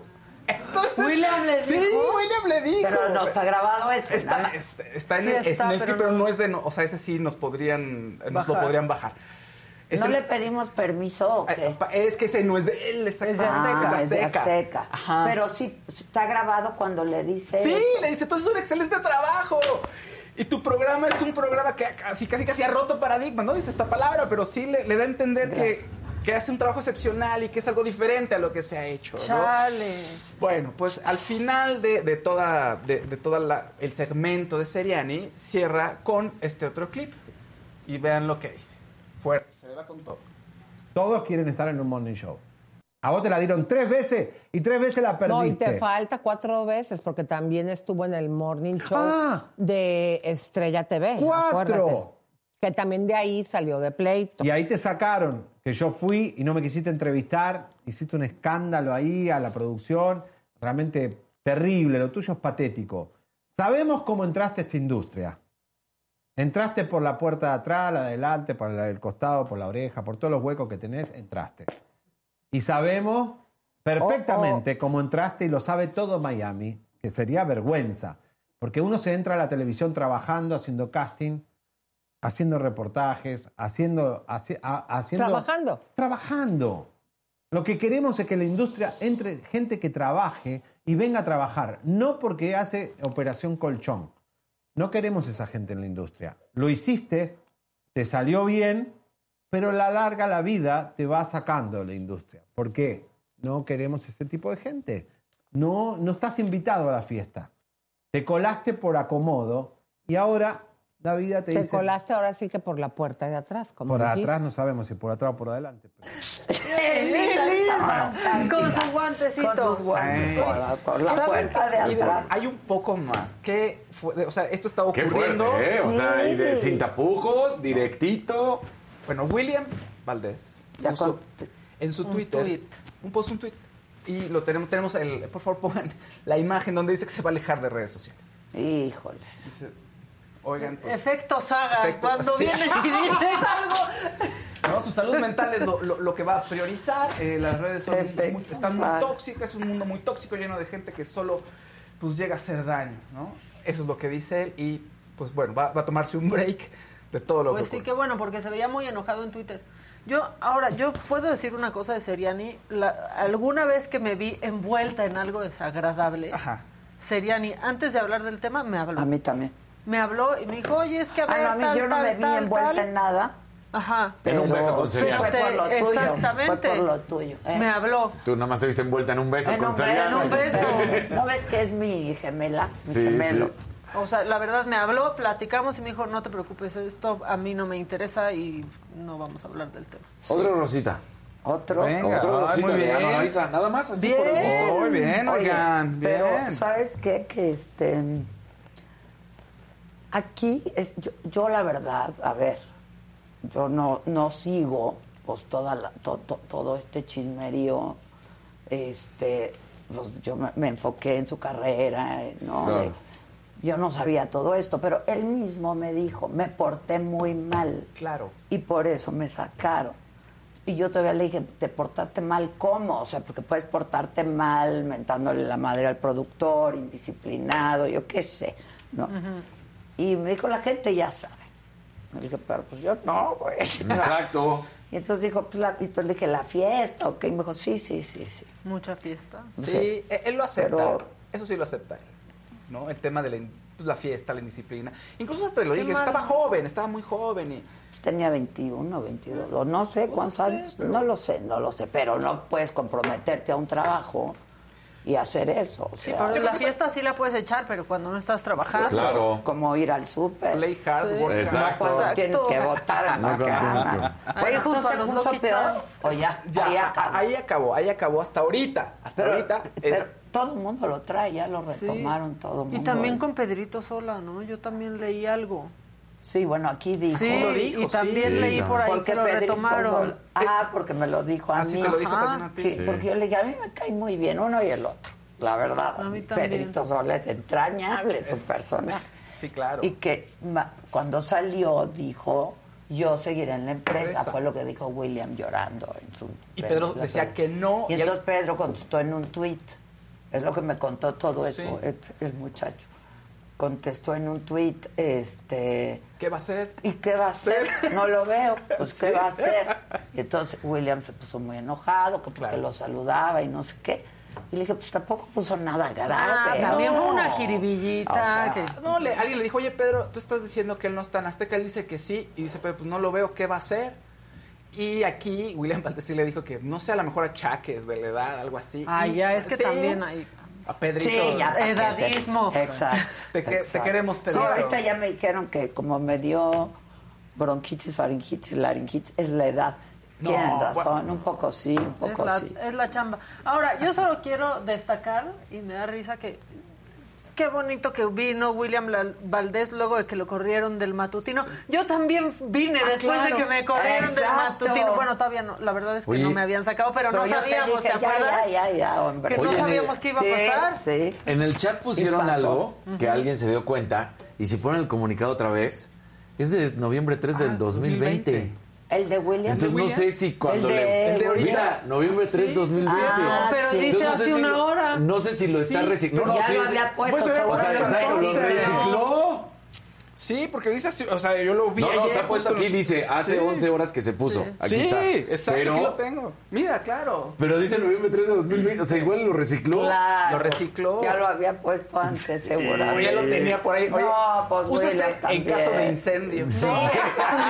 No, pues cuánto hemos avanzado en dos años, William. Sí. Estamos en la misma, güey. Sí, porque no lo fijó. Este, 11 horas aquí está en su Sí, no, no, ahí está su... su- ¿Y la gente lo quiere o cómo es la onda? Creo que genera sentimientos encontrados. O sea, hay mucha Ay, gente bueno, que lo quiere, pues pero quién hay no gente que también, ¿no? O sea, la Hasta verdad. que estás en SAG. Exactamente. No, pero pues Mira, sí, yo hay alguien que topaba te en va los, en los pasillos, Pasillos. y era... eh, Pero claro, es un convivio de ¿qué te late? 40 segundos, un Sí, minuto. claro. Hola, Entonces, ¿qué tal? Hola, ¿qué onda? ¿Cómo estás? Bien, qué buena onda. Y ya. Entonces, en ese sentido yo te diría, ah, pues se veía Pero una él buena dijo persona. Que sus compañeros sí lo querían mucho. Yo no, fíjate que sí no he escuchado Me- qué me dicen de los ahí. compañeros. No sé. Fíjate, no, no, se han, no, no han hablado mucho. Bueno, ¿qué más, manito? ay, le- algo fuerte, valiente y creo que esperanzador. ¿Queremos? Sí. Claro. Pues siempre. Oigan, se- ayer se tenía que haber estrenado la nueva película de Lu- Luis Estrada. ¿Quién es Luis Estrada? Quien dirigió La Ley de Herodes. Todos lo recordamos por eso. Una ¿Qué gran pasó? película. Y ayer se tenía que, que estrenar y no. Resulta que tuvo ahí unas diferencias con Netflix y decidió comprar los derechos de distribución en salas de cine. Es decir, O sea, recomprárselo recomprárselo. Entonces dice él, no, con Netflix estamos bien. Lo único que pasó es que yo no estuve de acuerdo en que se fuera a estrenar en, sal, en pocas salas, no en complejos como Cinépolis o Cinemex. Ya lo habíamos acordado, yo lo sé, pero llega Bardo y yo veo que está en toda la sala. Y digo, ¿sabes qué? No, no me parece. Y dicen, oye, este es el contrato. Ok, va, entonces voy a comprar los dere- yo me la voy a llevar, la voy a exhibir por mis medios y después ya entro contigo. Ok, sí, perfecto, le dijo Netflix, porque ellos apoyaron el, o sea, el- estuvieron en la producción. O sea, ¿le metieron lana? Sí, sí, sí. Y entonces dice él, pues todo bien, vamos a- al año que viene, a febrero del año que viene. En una entrevista con En- Enrique Hernández Alcázar, en El Hueso, dice un poco más de la película. ¿Qué pensaríamos? Yo pensé, él, sinceramente, dije, ay, va a ser una oda a la 4T. Perdón, sí lo pensé. Todos pensábamos Todos, eso, sí, sí, claro. asumíamos. Y, pues bueno, ahí tenemos un, un pequeño extracto de qué va a tratar la película de Viva México. ¿Lo podemos escuchar, por favor? La película es una película sobre la polarización y la intolerancia en los tiempos de la 4T. La película es un microcosmos que ocurre en un pueblito perdido, en un, en fin, ficticio que me inventé, en un estado ficticio que me inventé también, pero que está en un país que se llama México, que gobierna un señor que se llama Andrés Manuel López Obrador. Nos guste o no, lo eligieron, lo elegimos la mayoría, ni pedo. Ni pedo. Pues Ya, sí. eso resume todo. Bueno, Ni pedo. Y, pero hay más. En esa misma entrevista lanza un llamado. Muy, no es así como que todo el mundo se movilice, pero sí dice que hay, una, hay una- un tema muy importante con la democracia. Entonces, por favor, pongan a este segundo beat. los que ya somos muy viejitos y vivimos bajo la dictadura perfecta del PRI, que además regresó, ¿sí? No conocimos la democracia. Hay que cuidarla, hay que cuidarla y la democracia se cuida yendo a votar por quien tú crees y defendiendo tus ideas. Y si no quieres ir a votar, no votes. Y si te quieres abstener, no votes. Pero hoy por hoy esa es la realidad. Y entonces es una película que habla sobre este clima horrible de polarización, de intolerancia y de hostilidad de todos los mexicanos contra todos los mexicanos. Creo que es un fenómeno universal que se está dando por todos lados, pero se está dando muy feo en México. Muy feo porque hay familias. Y te puedo poner, por ejemplo, la mía, rotas por una cuestión de posiciones políticas. Tengo, tengo una tía que cree que Andrés Manuel López Obrador es el mejor presidente de la historia y otra que cree que es el demonio encarnado. De mi familia no vas a Sí, estar sí, hablando. oye, Luis Estrada. Sí, que, y que no se hablan y que ha roto familias. Sí, es cierto. Sí, Sí. entonces me emocionó. Hijos que no se llevan con sus Sí. padres. Me emocionó y quiero verla. Hijos que no se llevan con sus padres. Sí. hasta en las mejores Sí. familias. Sí, sí. Me emocionó y quiero ver Viva México, pero pues la va, se la va a llevar hasta febrero 24. Híjole, la Febrero demasiado, 24. ¿no? Yo creo que la Pero- verdad. Ajá. Per- perdón, pero entonces, ¿se va a estrenar en cine, sí o Sí, no? hasta febrero. Hasta febrero 24. Hasta febrero, para ver cómo la distribuye. Para ver cómo la mueve, claro. Pues fue, esto fue, o sea... Pero es bien caro la distribución. Sí, eh, eh, y ya compró los derechos. O sea, ya le invirtió mucho dinero. Está apostándole muy valientemente a que la gente va a ir a ver cine mexicano y su película la va a ir a ver y, y que va a estar todo el mundo ahí o mucha gente. Y tratar de, conectar con el público Sí. cuando vienen las elecciones. Pero, pero a mí me parece que ahorita es el momento y sería muy buen momento para sacarla por la discusión. Se nos va a olvidar, en febrero ya se nos va a estar olvidando. No ¿o creas, no? en abril se van Pero- los consejeros. en, Hay otro tema. Pues a- Black Panther y a medio año son las elecciones. Exacto. Hay otro tema, o sea, la sacas ahorita a salas y con quién compites. Bueno, Bardo va a estar de salida, pero Black Panther y Avatar que vienen ya. ¿Ya vas a correr a Bardo? Si lleva una semana. No, pero no cuánto más va a estar. No, porque ya va a salir en Sí. Netflix en Exacto. diciembre, ¿no? Exactamente. Y él entonces es en febrero la estrena en salas y va a tratar de que sea en todo el país, en sala, en los complejos, eh, en las cadenas. Y después sí, con todo gusto va a Netflix. Con una ventana, este, me parece que es una ventana como de unas cuatro semanas, más o menos. Pero, híjole, es mucho tiempo, qué valor, la verdad, y qué ganas de verla. Sí, oye, pero lo que dijo del IMCINE es que busqué... Que no hay apoyo. No, No, dijo... lo batearon. Que Foprocine, batearon. IMCINE Y a y él. Eficine. Sí, Y a él. todos o lo sea, que batearon. cualquiera hubiera pensado pues que lo hubieran apoyado. Claro. Dijo, son ojetes, desde Carlos Salinas de Gortari que no me bateaban una Sí. película. Mira. ¿En serio? Ah, sí lo dijo. Justo empezó antes de la pandemia a armar el proyecto. Es lo que él dice. Y todos lo batearon y después se acerca, fue el, el acercamiento con Netflix y querían que hiciera una serie y lo que salió de esas reuniones fue Viva México. Dice que lo apoyaron mucho y que no le, y que no le dejaron, no le pidieron que cambiara una coma, vamos. Entonces que eso él lo agradece, ¿no? Y está bonito, dice que es como el, que el retrato del mural de Diego Rivera, ¿no? Este, un sueño, ay, se me olvida siempre, el Paseo Dominical, donde está la Catrina. Ah, sí, sí, Dice, sí, es un crisol y quiero retratar a todas las voces de la sociedad mexicana. Y no sería posible si no dejaras que cada una de esas voces hablara, como la voz de Damián Alcázar, de Alfonso Herrera, de Joaquín Cosío, Ana de la Reguera, Ana Martín, que Qué todos gran pertenecen. elenco. Elencazo, y que todos pertenecen a un, a un, eh, un sector distinto, con una opinión diferente, pero afortunadamente dice, eso es lo que se tiene que representar, ¿no? Entonces, bueno, hasta febrero. Oye, Ah. y nosotros, este, ¿dónde vamos la semana que entra? A Culiacán. A Culiacán.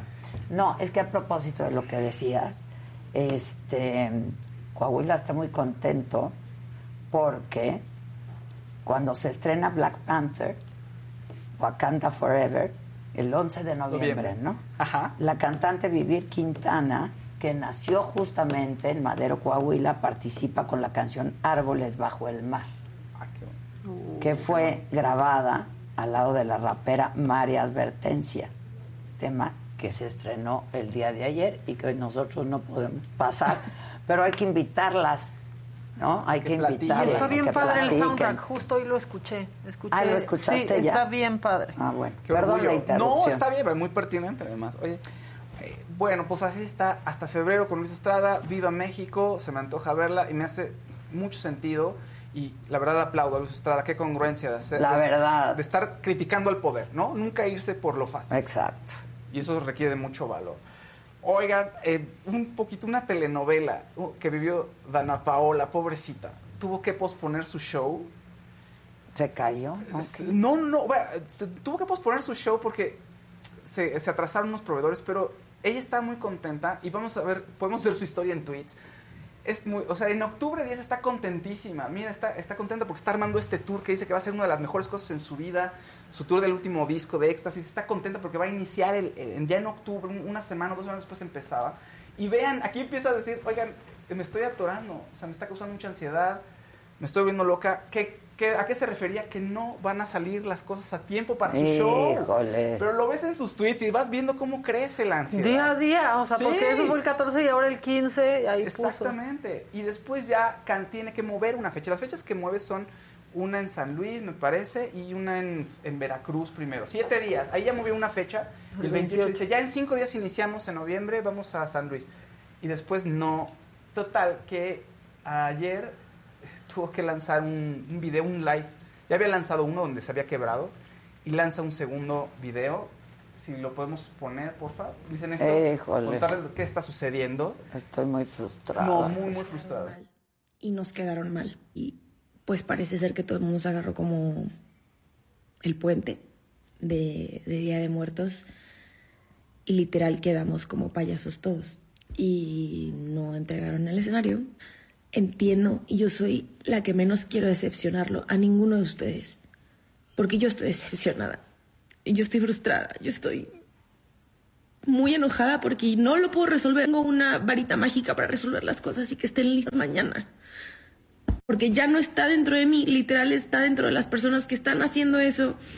Y fue gente quedada, pero pues bueno, se está resolviendo. Y es muy culero porque siempre que tiene, quien tiene que dar la cara hacia estas cosas, pues obviamente es el artista. Y yo por eso lo estoy haciendo. Al final, la decepcionada soy yo y seguro muchos de ustedes. Chale. Qué, qué fuerte. Sí. Aquí, aquí nos Aquí hacemos estamos, aquí estamos. cargo. Se me está yendo la voz. Ay, ven. Más bien, mándale mensaje, ya no hables. Sí, exacto.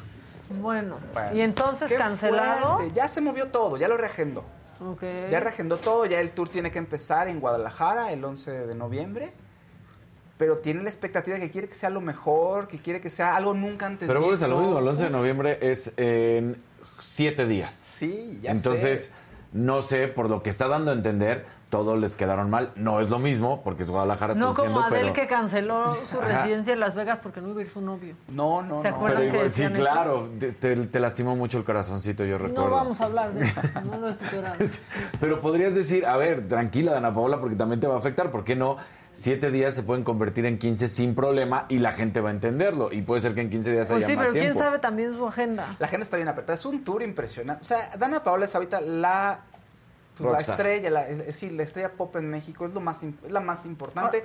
No quiero hacer un lado a Kenia Oz tampoco, que está pegando con todo, o la misma Belinda. Pero Dana ahorita vive un momento excepcional. Me gustó algo que, que pasó, bueno, lo primero no me gustó, pero este empezaron a molestar mucho a Patti Cantú, ¿no? Los sí. fans de Dana Paola, Paola, y le decían, sí. no eres Dana Paola, no sé qué, y a compararlas. Sí. Por- Y entonces Patti dijo, a ver, yo ya estoy harta, a mí no me pongan a competir con nadie, yo soy yo, ¿no? Como que hizo un llamado así Claro. a, Sí. a eso y reaccionó Dana. ¿no? Sí, le- le- con un mensaje de amor para Patti Cantú. Eso Patti. es lo que tiene que pasar. Es que esa época... Sororidad. Sí, en ¿no? que, o sea, por ahí leí una entrevista, no sé si la vieron, en donde decía Ana Torroja que ella en realidad era amiga de Alaska, pero Sí. que en esa época no estaba bien visto Claro. que fueran amigas porque en realidad eran competencias y que se saludaban así de lejitos y que ya luego se ponían en contacto de alguna otra manera porque la gente no veía bien que se cayeran bien. Ya cuando no había cámara ya podían irse a platicar. O sea, esas cosas noventeras horribles que pasaban, entonces me gustó mucho la reacción de Dana y pues que unidas pues sí son más fuertes y dejen de contraponer a las mujeres como si fuéramos unas perras que queremos pelearnos entre nosotras. Oye, y todas ganan y todos ganamos también, Sí. ¿no? Pues bueno, ese es el lo que está viviendo Dana Paola. Yo, como dice Casarín, espero que no vuelva otro breakdown o otro retraso. Yo Claro. espero que ya empiece el tour y que... Y además segura, el disco está bueno, está muy bueno, el disco. ¿De Dana? De Éxtasis, sí. Está muy bien y ella se ve increíble. Canta Pasa- increíble Sí, Dana, ¿eh? la verdad, este cuando iba a ser Wicked, Estuvo pues muchos espectacular. puristas del teatro musical Es que- decían, ¿cómo Dana va a ser Wicked? No va a poder. Y cantaba mejor que muchas que No, hacen teatro sí. musical. Es que su voz sí está un poquito delgadita. y le- llegaba penita, en por lo menos en las primeras funciones que En vi. Nueva York la amaron. Sí, no, no, no. No, lo hizo o sea, espectacular. si los que esas- tuvimos oportunidad, yo la, Yo la, fui vi a ver y también fue aquí, y era- impresionante. te- Y, y entonces le- estaba bien, pero estaba penitas. Es lo que muchos se quejaban y yo también lo estoy, lo- la fui en eso- la vi en, las funciones aquí en México. Pero, pero, pero, pues es Dana Paola y tiene el talento y pues obviamente después salió adelante y... Y es María o sea, mejor Belén. no, pues también. Es María Belén, ¿se acuerdan que era María Belén? ¿Qué más? Ay, ¿no se acuerdan que era María No, Belén? ¿No, no saben acuerdo, ustedes? no. En una novela, así empezó acuerdo. Dana Paola con sus chinitos. De niñita. La imagen clásica que sacan en los Sí. memes. Ah, no sabía. Timblas populares. así. Eso fue Timblas antes, ahí era patito, soy experta en Dana. Ya Bueno, ¿qué más? Ya vi. Era Oye, de mi época. Quieren enojarse, quieren eh, indignarse. Como Marion Reimers nos vamos a enojar. No, no Oye, qué fuerte. ya. ¿No, ¿Eso no lo van a platicar? Eso que- pues a ver si ahorita. Pues no lo traigo, Está la bien. verdad. No, está bien. O sea, la verdad es que no lo traigo porque fue un estuvo tema que se dio. A mí en esta fuerte. ocasión yo creo que sí Marion se equivoca, la verdad. Pues se equivocan todos y todos Ah, están todos, de la todos lo hacen muy mal. Todos, todos lo hacen muy mal, pero ¿Y Adrián creo. Marcelo? Oye, Sí, o sea, pero creo que quien sí arranca, o sea, hay, hay muchas cosas. Y Marion en esta ocasión se equivoca para mí porque yo escuché, vi el video y todo, y Omar no le dice nada más que, o sea, seamos honestos, le dicen, no quieras hacer este polémica de todo, lo cual no me parece que sea ninguna agresión ni polémica ninguna... barata, le dijo, y eso no le... eso- No haga- y aparte no se lo dijo directo, dijo, no hagamos polémica. No barata. hagamos, exacto. Yo Y quiero en- mucho a Marion. Y, Y no- entonces creo que ahí Marion se equivoca porque responde agresivo, la verdad, hasta, la verdad es que sí lo terminas bajando, diciéndole muchas cosas Sí. al aire, como que le dice esto de tu sueldo, querías beca, una... eh, o yo sea, no entendí, eh, más bien yo no entendí nada del pleito, o sea, O sea, porque creo que es algo muy local. Ricardo no tiene la menor idea qué estaba pasando, no- así tratando Sí, de cambiar, y que le, dicen, tú no te metas, o sea, en esta ocasión, para mí, sí, y mira, yo siempre lo he dicho, cuando eh, hablado perfecto de Marion, siempre lo voy a hacer, me parece una gran periodista, quito todas esas tarugadas de los hombres y esto y aquello, y que si a algunos les gusta su estilo o no, eso es completamente diferente, y ahí debería estar la discusión, si te gusta o no su estilo. No porque sea mujer, pero en esta ocasión ella se equivoca y además está utilizando el discurso feminista que aquí no entra. En este caso, Bueno, no mira, entra. también te voy a decir algo. Los hombres no deciden dónde entra el discurso feminista. Es- Eso, o tienes sea, toda la razón. Punto. Y, pero no hay que llevarlo por ahí. En esta ocasión yo es, creo que es a lo, no es a hay lo que que me estaba refiriendo. Es a lo que estoy refiriendo. No, o sea, ese discurso no era el camino. Por ahí no va la discusión. Pero creo que ahí no, o sea, Yo no es vi que ahí no. como tintes de, de género. O sea, No. dos personas peleándose por un Sí, punto de pero, vista. pero no, no lo lleva ella ahí. O sea, creo que lo que, en donde ya lo está metiéndose en las reacciones que vinieron después. En ese momento no, no, no está yéndose por ahí. Yo solamente fue un pleito que no entendí de ningún lado, pero aparte entendí menos de la mitad porque estaban todos Hablando. hablando, al mismo tiempo. Lo que sucedió después en redes, Lo de Adrián Marcelo, eso sí, eso. Eso sí fue lo que detonó y entonces parecía que, que, que había otro, otro lado de la historia, ¿no? Entonces te puedes, puedes pensar que a lo mejor entre ellos hay una historia detrás desagradable, en fin, mil cosas. Ahí era como una persona que se sintió, o sea, le dijo, no llevemos el discurso, ¿cómo? Tan, una polémica tan chafa o de cualquier cosa. Y entonces ella se enoja y siente que le está sobajando. Y eso es lo que se ve ahí. Ahí nadie metió género, nadie metió nada. Eso, como dice Maca, vino después. Vino después, o sea, a mí se me hace muy fuerte que alguien tenga, no, sienta que está, que, que no va a pasar nada porque ponga que una mujer despierta tu lado más misógino. Eso está horrible, No, cuando claro, pues. públicamente todo mundo está hablando del problema que nos ha traído la misoginia sistemática. Pero lo que pasó ahí en el set, que aparte no lo podemos poner, No. yo no entendí nada. Eh, por lo que se ve, obviamente están hablando de un jugador, que es Haaland. Están hablando de eso.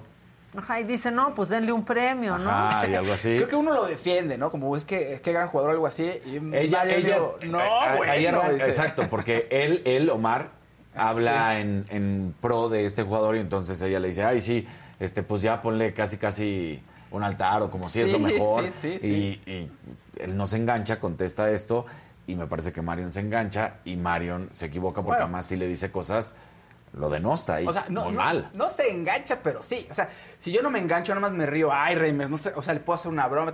No, no, no, caigamos en polémicas baratas. Sí no, fue como, parece o sea, que se llevan muy mal. Pero, o sea, eso es lo que parece es que se llevan muy, Muy mal. mal, Ahora, claro. siempre hay como estas polémicas en los programas Sí. deportivos. A mí, cuando escuché de no, no caigamos en polémicas baratas, pues yo, o sea, no lo sentí como una agresión a nadie, no. como que lo pensé que, pues, Pues en el debate. de la dinámica, ¿no? Parte de lo Ajá, mismo. o sea, la verdad.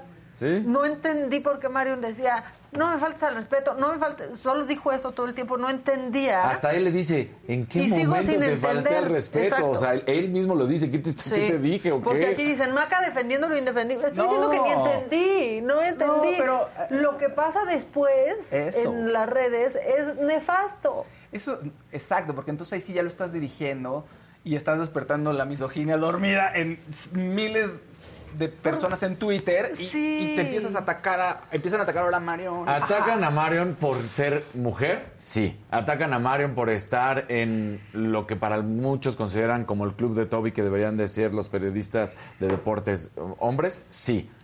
Por eso digo, esto no tiene nada que ver con esto, esto tiene que ver con que si te gusta o no su estilo, ahí es donde debería ser la discusión, ahí Sí. es donde debería decirse, no me gusta su estilo por la razón que tengas o que no tengas, pero eso es una cosa muy diferente a atacar a una persona porque es mujer, porque es gay, porque es transexual, porque es hombre, porque es este totalmente heterosexual, por lo que sea, esa es otra cosa completamente.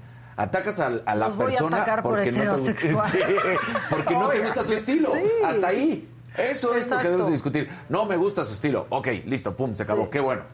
Es que, y aquí están diciendo, entonces deja a Dani que explique si no entendiste. No es que tampoco se entendió, o sea, No, lo que eh, decimos pues- es que el pleito no se entendió. Están hablando de, eh, tal cual, O así está puesto. Están hablando de Erling Haaland, porque además está la imagen del Manchester City. Ella en ese momento le contesta porque eh, Omar Cerón da a conocer que le gusta el jugador. Ella no está de acuerdo. Y entonces él hace esa respuesta. No, no hagamos eh, discusión barata por cualquier cosa. Y se molesta. Y se molesta mucho. Y le dice, no me faltes al respeto. ¿Qué te pasa? No me faltes al respeto. Y empieza a calentarse. Y empieza a subir el tono. Y empieza a subir el tono. dijo, no me faltes al respeto. Pero, y le empieza a sea, decir, tú querías beca, tú vienes aquí, no sé qué, entonces todo lo que tienes razón. Y el, el Ricardo, te digo, cuando Ricardo va a hablar, le dice, y tú no te metas. O sea, sí, Marion, desde una posición los Yo no entendí el tú no te metas para quién era, Para ni- Ricardo. pero ni siquiera sabía Ricardo qué quería decir, No. que nada más pudo mandar a una Sí, calaverita. exacto, vamos a la calavera. O sea, Ricardo ya no sabía ni qué hacer, los otros dos. Sí. Y, y, pues ella, ella lo termina agrediendo, esa es la realidad. Lo termina agrediendo al aire y además lo sobaja al aire. O sea, la verdad es que sí, desde una posición de poder ella ahí lo hace menos.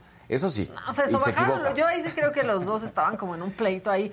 Para la gente que no está entendiendo, porque dicen, es que están metidos en esto y no están explicando, es un programa de HBO. Exactamente. No, porque dicen Después que, de que si era de League. Monterrey, pues ese es el nivel que piensan que era de. O sea, HBO tiene la Champions League. Por Adrián Marcel. Y HBO tiene programas de deportes Ajá. después de la Champions League, donde hay uno de ellos que se llama Somos Técnicos, donde todos actúan como si son técnicos y todos hablan desde su posición como si fueran técnicos y dan sus pormenores de ciertos jugadores, de cierta táctica, de los equipos y así. Están hablando de un jugador, en específico de Erling Haaland, del noruego del Manchester City. Ella no está de acuerdo con lo que está tratando de decir él y entonces explota y lo vuelvo a decir, aquí sí se equivoca ella. Ya lo otro, como bien dices, en las redes sociales se vuelve una cosa brutal y empieza la cuestión Sí. de género. El conductor Adrián Marcelo lo retoma en Twitter y dice lo que dice. Esta, que ¿Cómo forma esta lado- mujer despierta mi mis instintos más misóginos. misóginos? Y todo el mundo, claro, véala. Po- Pobre de la persona que se casó con Adrián Marcelo Y- Guácala. Y entonces, pues Reimers tiene que hacer un statement sobre esto y contesta. Y pues sí, contesta que, oiga, pues es- hace evidente que le están atacando por ser mujer todo, o sea, en esta ola de Twitter. Y pues la gente sigue, eh, bueno, la defienden, la atacan y se hace todo este barullo. Sí, se ha hecho grande y entonces Sí. eran trending topic todos. Pero después pone algo que a mí sí se me hace, este, de- pues no delicado, porque al final es Twitter, ¿no? Pero dice que las mujeres como Marion Reimers, o sea, que el que Marion siga narrando, Ah, claro. solo le cierra las puertas a las mujeres. Tú no tienes ni idea las puertas No, que abre pero- cada mujer que está en un medio de comunicación. O sea, este güey fue el que salió a decir una vez en un partido de fútbol que había dejado muerta la pelota y dijo, la dejó muerta, fue un feminicidio. Sí, ah. es ese tipo de güey. Exacto. O sea, por ejemplo, ahorita una de las grandes, eh, para que escuchen nada más, una de las grandes narradoras es Majo González. A mí me gusta mucho Majo González. Está en HBO también, Está en ¿no? HBO. Sí. A mí me gusta mucho el estilo de Majo Sí, González. Georgina González, González, es sí. espectacular. Y Marion también. Marion y también. todas han trabajado y todas van y se parten la madre como se la parten ellos, como nos la partimos todos. El tema con Marion es combativa y no se deja. Y a lo mejor de pronto le pasa lo que vimos en el programa, que a lo mejor puede sobrereaccionar. Pero bueno, es Sí, ahí se su talento. Ahí ella se equivocó. Pero su talento ahí está. Y lo que hace este sujeto. Sí, Bueno, yo creo que sí se de- equivocó. Sí. Y Sí. fue como reacción de que se supongo que trae mucho encima, pero pues estás al aire. Exactamente, No, pues, sí. Lo que hizo Adrián Marcelo es básicamente el mensaje que manda es como de, oye, vamos a darle una oportunidad. Fíjate, o sea, el, el subtexto. Vamos a, es como si tú dijeras, ay, esta persona roba, entonces le voy a dar una oportunidad porque moralmente no está bien que le dé una oportunidad, pero le voy a dar chance. Uy, ya ves, te volvió a robar. Entonces esto cierra las puertas a que una persona que estuvo presa o algo, le, le des una segunda Y como si oportunidad. fuera el lugar de los hombres. Sea o sea, y lo está terrible, o explicando sea. Fausto, ¿eh? No me estoy, para que no digan, que se pone intensa porque se ponen No, muy mal si yo hablo de terrible. estos Es como, ay, le vamos a dar chance a las mujeres, ¿no? Que hable de nuestros temas. ¿Para qué abrimos la puerta? Ve cómo se pone. Eso es lo que está diciendo. Es terrible lo que está diciendo. Porque además tiene muchísimos seguidores. Sí. O sea, en fin. Liliana Acosta, de la, de la reforma electoral, es una agresión directa a la democracia, nos dice. Mirna López manda una naranjita.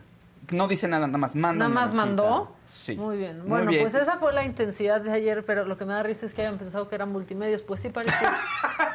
sí parecía. Claro. sí, Sí. la neta es que o sí. sea, la neta. Tenemos, tenemos espacio. ¿Qué- quieren- queremos darle ya a Casarino. Nos pasamos con Casarino. Yo tenía algo que Tú podría comentarle algo. Ah, sí, había otro tema. Esto sí. Dile, dile, no me faltes al respeto. No me faltes al respeto, Faust. Antonieta Moctezuma, hola muchachos, un abrazo muy grande a Adela, siempre le he admirado, me gustaría que hablaran de Tenoch Huerta y Mabel Cadena y su participación en Black Panther 2, con mucho cariño desde Lake Elsinore, California. Sí, ahora que la vea, porque Mabel Cadena también es una actriz mexicana, aparece ahí en Black Panther, mucho mexicano y van a triunfar y lo van a hacer increíble. Y el soundtrack de Wakanda está padrísimo. Y lo escuché Ah, lo en el gimnasio a las Ah, es 7. Desde las 6 estuve. en la nota, Wakanda con gimnasio con Maca. Alguien aquí me dice, ¿por qué no hablas de Inés? Es la mejor. Inés es la mejor. Inés es de las primeras que venía Inés Sainz. reventan. Sí, Inés es una cosa impresionante porque además se ha convertido en una empresaria en todos los sentidos, arrancando nada más desde los deportips hasta lo que ha conseguido. Es impresionante Sáenz.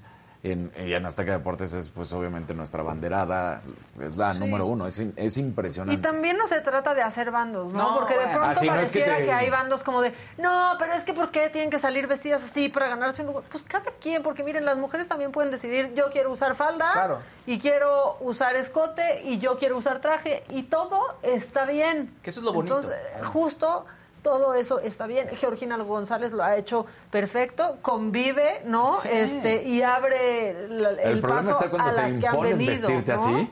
Claro, exactamente. Ese es el problema. Que estás todo incómodo, con, ¿no? Imagínate con una faldita Exacto. ahí. Porque si hay ciertas televisoras que dicen, ponte este vestidito o ponte esta ropita. Y como por... Sí, para que te pongan, a- mira, como vas a hablar de deportes y quieres que te pongan atención, ponte esto, como las del clima de milenio. Exacto. Sí. Si lo deciden ellas, qué bueno, bueno. ¿no? Claro. Como, como las que trabajan en el Hooters. Si ellas quieren Claro. ese vestuario, qué bueno. Exactamente. Si no, no deben de estar obligadas. Sí, claro. Yo totalmente. mañana, a partir del lunes, voy a dar el clima En- en minifalda. Oigan, bueno, entonces, el- entre otras noticias, resulta que Kevin Spacey podría revivir su carrera. Ah, ¡Órale! pues si ya la revivió este el otro que va a trabajar en qué? Con Rihanna. Johnny Pues, Depp. yo- sí, Ah, sí. ya- sí, sí. Pero bueno, Spacey tiene. Bueno, pero Johnny Depp ganó en todos los adeptos. O sea, Johnny sí... pero tiene una, estamos un tema de agresión. Este tiene como, o sea, tiene muchos, vamos, o sea, todo el escándalo que está alrededor de Kevin Spacey Desde la es gente que lo enorme. aceptó y todo. O sea, es enorme el escándalo que trae detrás. Acaba de ganar una demanda civil contra el actor Anthony Rapp que decía que abusó de él cuando tenía 14 años, conducta inapropiada, y dijeron no, no hubo tal. Y bueno, pues eh, resulta que el Museo Nacional de Cine en Italia le va a rendir un homenaje.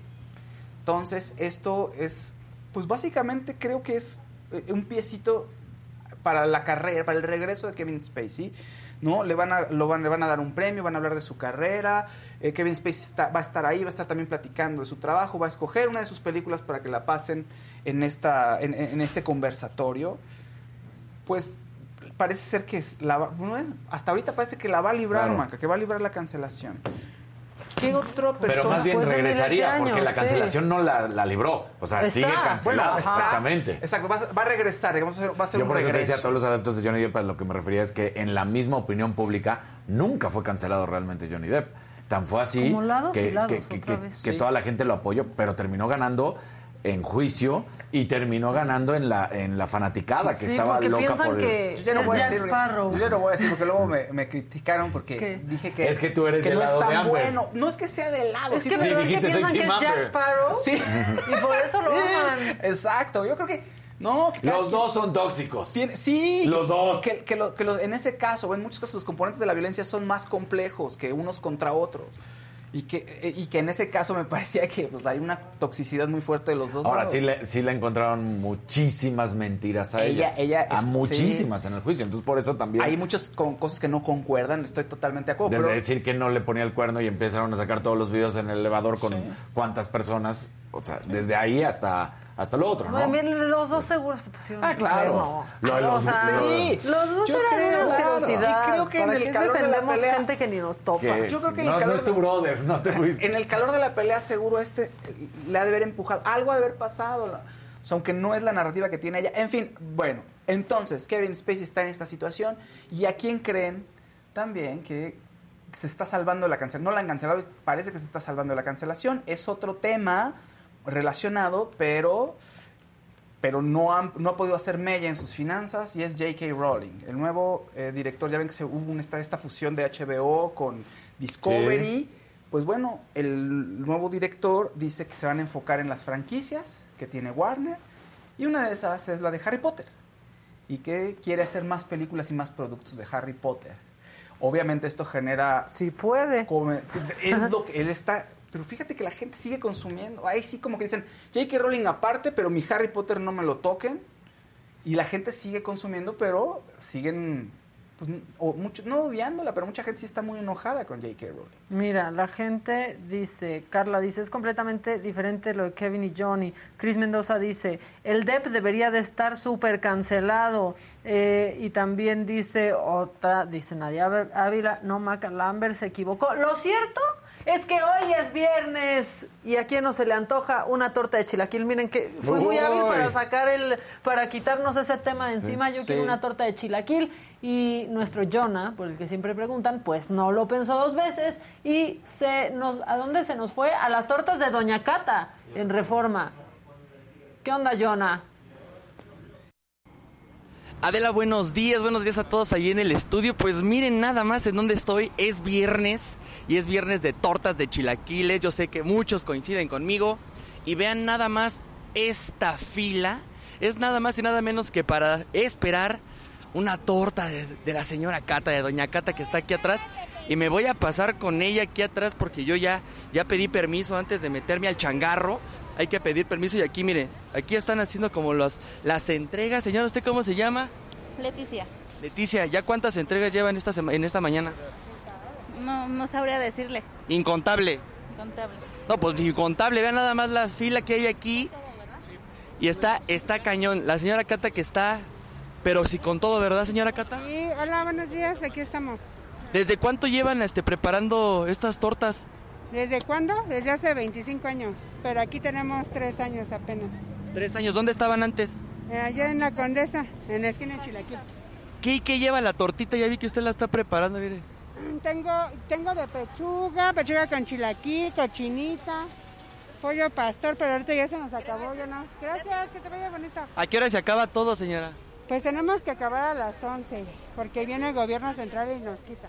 Híjole, pero pues mire, viene toda la gente, se forma desde muy temprano. ¿Desde a qué horas están aquí para todo lo que nos ve? Ocho y media.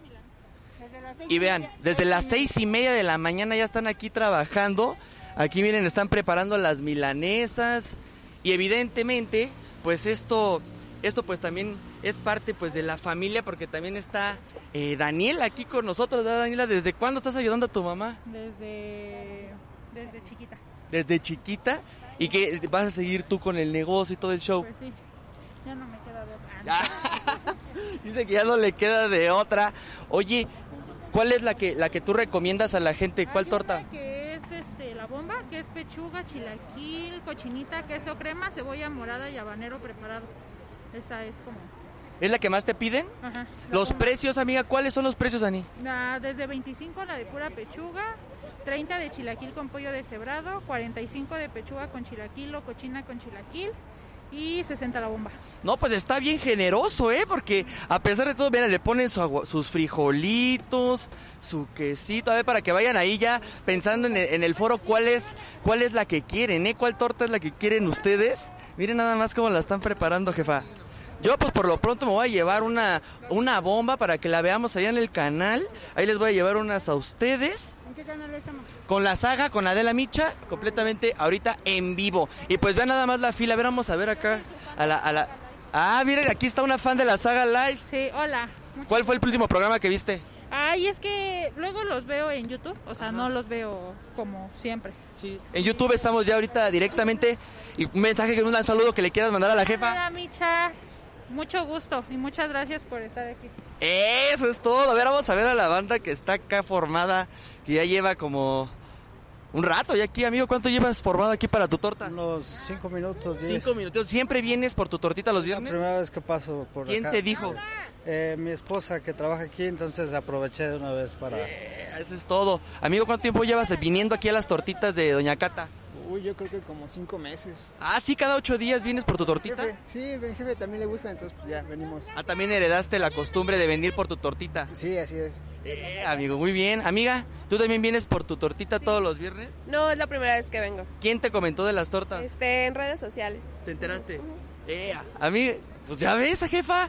Todos se enteraron por redes sociales. Yo pues también me enteré por redes sociales. Ahora la gente está enterando por medio de nosotros. Y pues vénganse aquí con Doña Cata por una tortita de chilaquiles. Están aquí en calle Lieja 7 y eh, Avenida Reforma. A un costado de, de la estela de luz.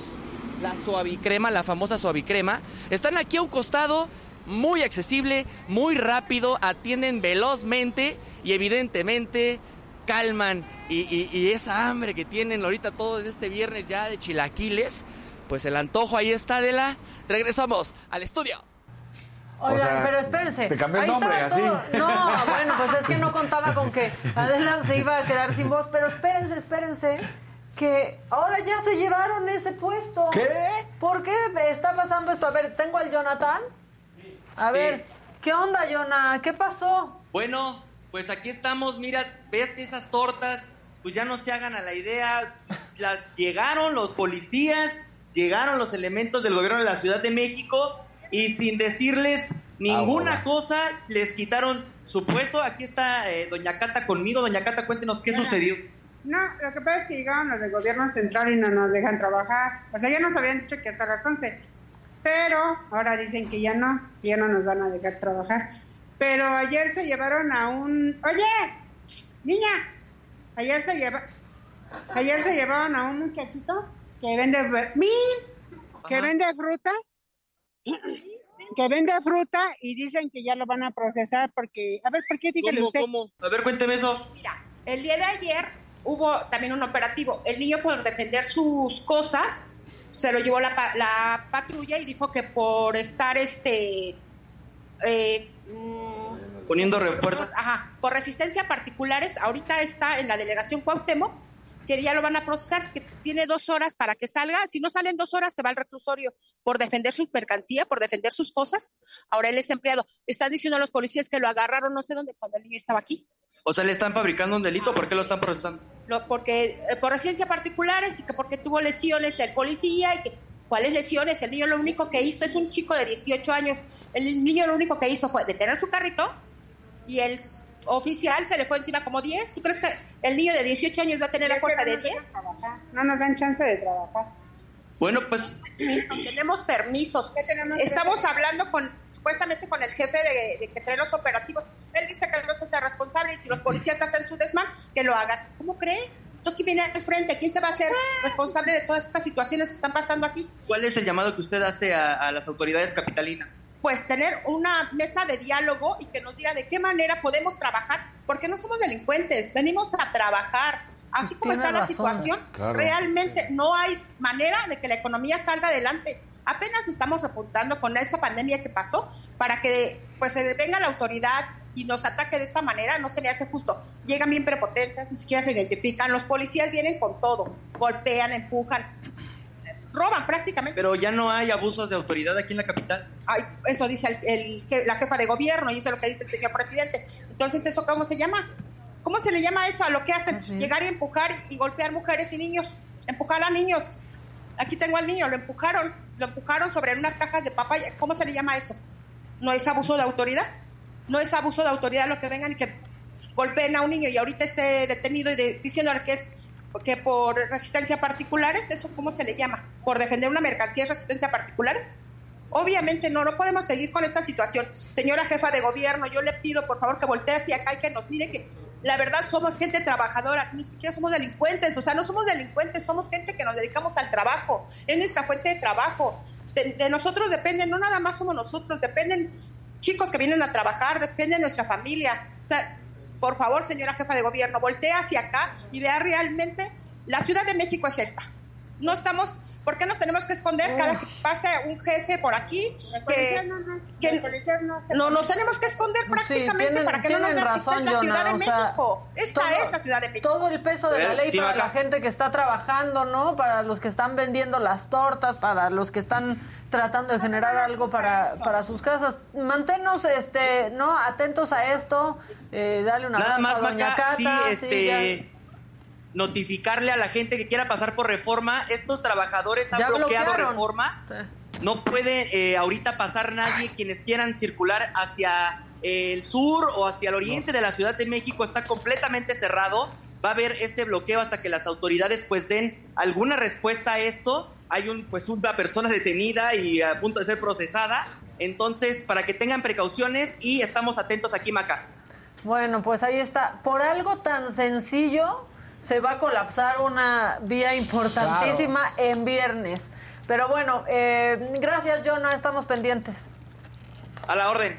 Ya están criticando el micrófono de Jonathan, pues invite, Oh, cómprenos uno. claro. O sea, ¿saben qué? Cómprenos uno verdaderamente. Es un muy buen micro, fíjense. Y quiero una torta de chilaquil. Sí. Y sí, teníamos preparada esta pieza, ¿no? Pero de pronto sucedió esto, entonces la mandamos y nos fuimos en vivo. Oye, y con estaban diciendo en el chat, yo no sabía eso, y no sé si sea cierto o no, pero que esta señora es la verdadera du- eh, creadora de las tortas de chilaquiles. Estaban diciendo que le chingó el negocio a la hermana. Ajá. Ah, sí, que estaban ella era la verdadera creadora. Ay, toda una La- telenovela. Vela ahí, ¿cómo? O sea, las tortas de chilaquiles Las de la, de la condesa. Condesa, Las de que- afuera que- del Tamaulipas. Zorzal. Que, que ella es la original, la, la dueña verdadera, pero que la, la hermana le chingó el Ahora, negocio. yo les voy a decir, esa torta es mi alimentación de toda la semana. O sea, es enorme. Es enorme. Sí. Es, es Es enorme. groserísima. Pero el Este, sistema de- Acabaría en el hospital. Oye, el sistema de, de- de suministros, la logística Muchas gracias, de los suministros. ¿Has visto el pan, cómo lo sacan? No sé, aquí... eh, Todo, lo- una línea avienta- de producción. La línea de producción es súper Sí. compleja y, atienden rápido. Y es unas colas enormes. Pues sí, bueno, vámonos a deportes antes de que se dope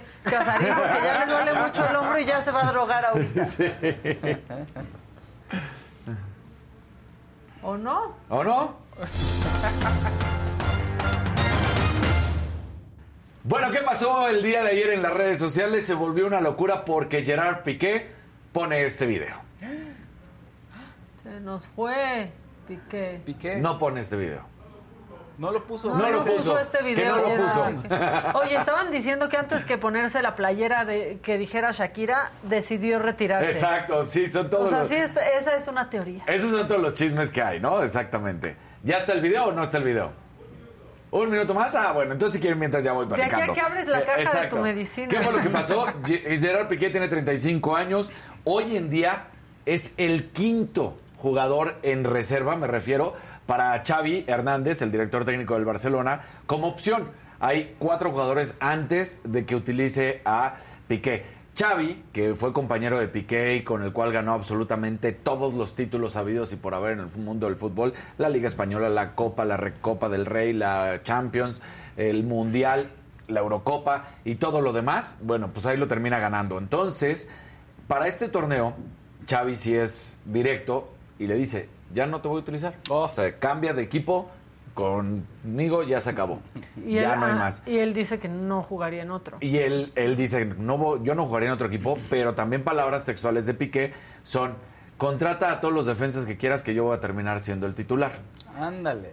Pero como de reto y como no, no agresivo Y ni nada. su sino como y unas coplas, ¿no? Pero, ¿qué sucede? Sí tuvo un poco de razón porque se lesionaron casi todos los jugadores y para el partido contra el Inter de Milán, el eh, Gerard Piqué termina siendo el titular y causa una serie de errores que son goles y la gente lo empezó a criticar durísimo y dicen que este es el punto de ruptura ya realmente cuando Piqué dice algo no está bien y ahora sí, aquí está el video de Piqué. ¿Creéis que Piqué debería dejar el Barça? que hoy se ha acabado el gráfico que conocíamos. Culers, sóc el Gerard. Fa setmanes, mesos, que molta gent parla de mi. Fins ara no he dit res. Però ara vull ser jo el que us parli de mi. Gerard! Hola. Sí, molt bé. Com molts de vosaltres, sóc del Barça des de sempre. Toma-la, Gerard. Vaig néixer en una família molt futbolera Gerard, no facis tonteries. i molt culer. Des de molt petit jo no volia ser futbolista. Volia ser jugador del Barça. Últimament he pensat molt en aquell nen. En què hagués pensat el Gerard de petit si li haguessin dit que compliria tots els seus somnis. Que arribaria al primer equip del Barça, que guanyaria tots els títols possibles. Que seria campió d'Europa i del món. Que jugaria al costat dels millors de la història, que seria un dels capitans, faria amics per sempre. Ara fa 25 anys que vaig entrar al Barça. Vaig marxar i vaig tornar. El futbol m'ho ha donat tot. El Barça m'ho ha donat tot. Vosaltres, culers, m'ho heu donat tot. I ara que els somnis d'aquell nen ja s'han complert, vull dir-vos que he decidit que és el moment de tancar aquest cicle. Sempre he dit que després del Barça no hi hauria cap altre equip. I així serà. Aquest dissabte serà el meu últim partit al Camp Nou. Passaré a ser un culer més. Animaré l'equip i transmetré l'amor pel Barça als meus fills, tal com la meva família ho va fer amb mi. I ja em coneixeu. Tard o d'hora, tornaré. Ens veiem al Camp Nou. Visca el Barça, sempre. Es un hombre. ¿Por qué si está tan agradecido les, les dice culers? Es- Recordemos que estaba hablando en Oye, catalán. sí- sí me sacó Remy. Sí, A ver, está bonito. Es un jugador que, que muchos igual no van a estar de acuerdo en lo que yo digo, pero es un jugador, se va del Barcelona, eh, él es de las fuerzas básicas del Barcelona desde muy jovencito, después en el 2004 se va al Manchester United, no le va nada bien, eh, se va a préstamo al Zaragoza y luego ya regresa al Barcelona en el 2008, momento en el que estaba Rafa Márquez. Y en verdad que Rafa Márquez fue fundamental en la carrera de Rafa de, de Piqué. Le enseñó desde Paréntesis, paréntesis. Dice, no entiendo nada de lo que dijo. Había subtítulos. Había subtítulos en español. No manchen. Sí, ya, también. Perdón, solo es eso, porque en serio no... A ver, te voy a hacer un resumen rapidísimo. Culers, cu- este, Culers. de, de, No. de culeros. Sí, porque empieza, empieza. A ver, culers. A ver, Exacto. culers. O sea, culés porque son los Mala culés onda. del Barcelona, exactamente.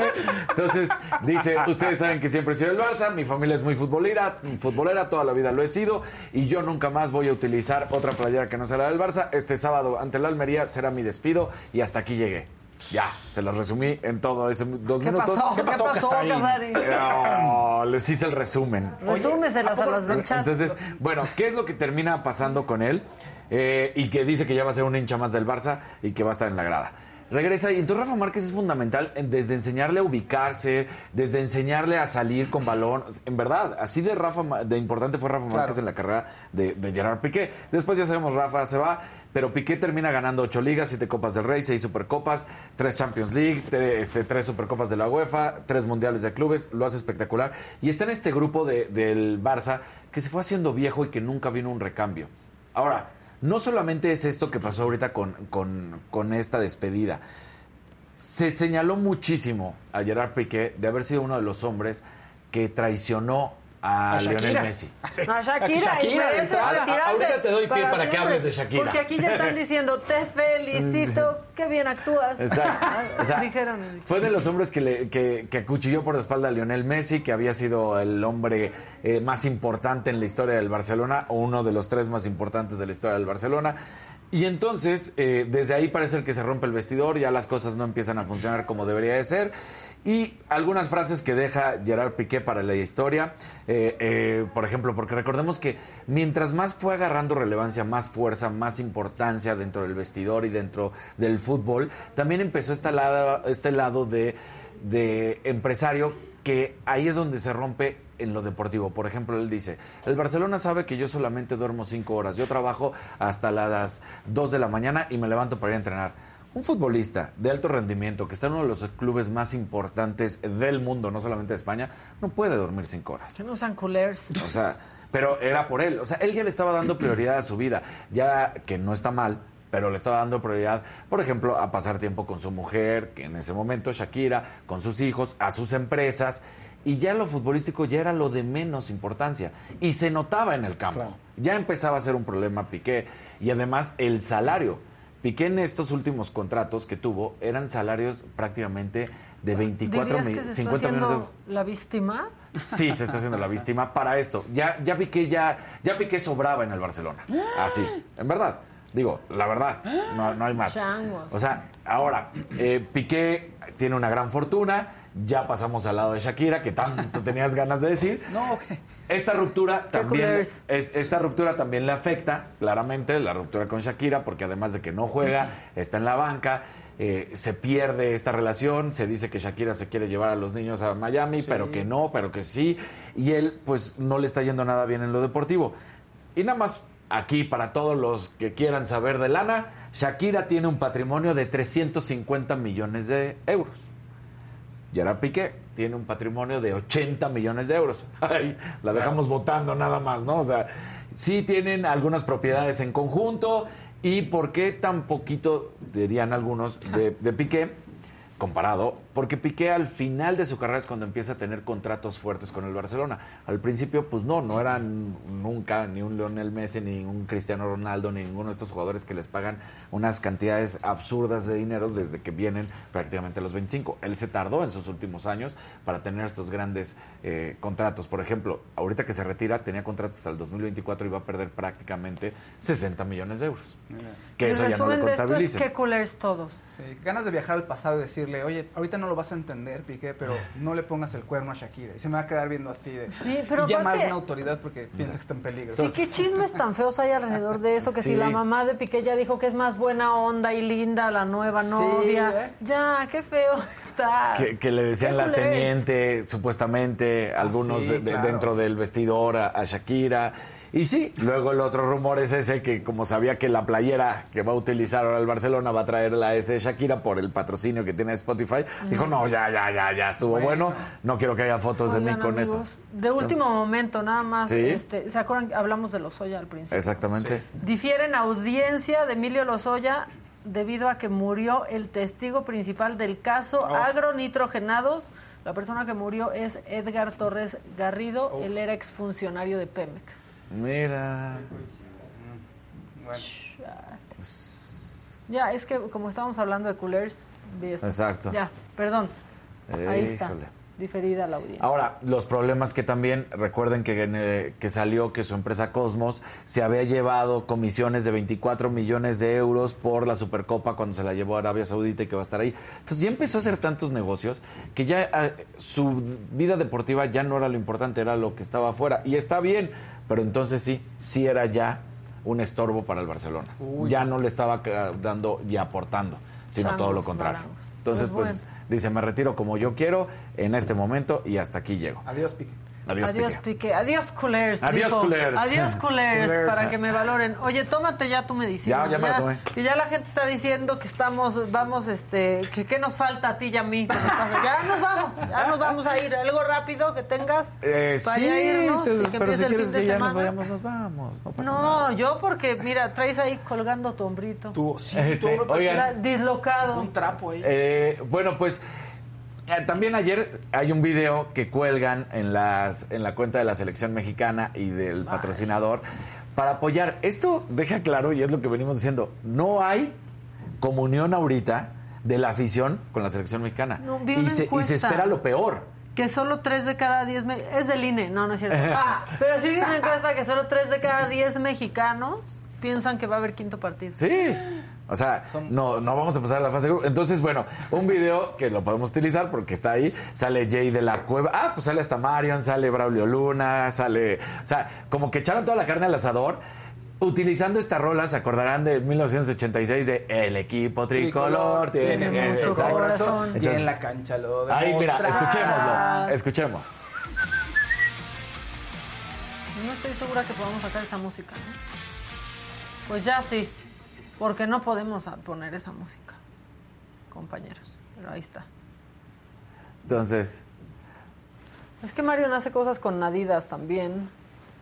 entonces, bueno, pues. El Juanpa. Sí, o sea, está lleno de... eh, hay exfutbolistas, ahí está Braulio Luna, va a estar también el- Katy Martínez. O sea, Roger González. tratando de jalar a cuanto más personalidades Bueno, pero es que cada mundial, ¿no? Nomás Pero en este sí se siente diferente. En otros mundiales es como, como que sí hay el apoyo, como que juegan diferente. Y en este es como la comunión, venga familia, eh, todos están invitados, el equipo tricolor, todo. O sea, se nota que están tratando de jalarle y de buscarle y de rascarle para que la gente se enganche. Porque no creen, lo acabas de decir tú, tres de cada diez piensa que sí va a haber cinco partidos, pero siete no les interesa ni siquiera. Bueno, pues Está- ya está veremos bravísimo. cómo nos gana Argentina. Oigan, Y vámonos, ¿no? Que es viernes. Este, y la que soporte. Ah, Exacto. Entonces, viernes, este, diviértanse, cuídense. Pásensela bien. No es ni quincena ni nada. No. Este, Entonces, pues háganle como podamos, ¿no? Cada quien a sobrevivir como Sí. se pueda. Y el lunes, que si sabes algo de Rebecca Jones, pues no, no, ha habido está- actualización. O sea, no, mm, todos eh, parece que va caminando hacia una recuperación, pero todo parece, vamos a esperar a ver qué onda. Seguro que sí, besos a Rebeca porque aquí se le ama y a ustedes también. Y el lunes a partir de las 9, aquí estamos toda la banda que ya conocen, que a veces aman, que a veces odian, pero que siempre ven. Bye.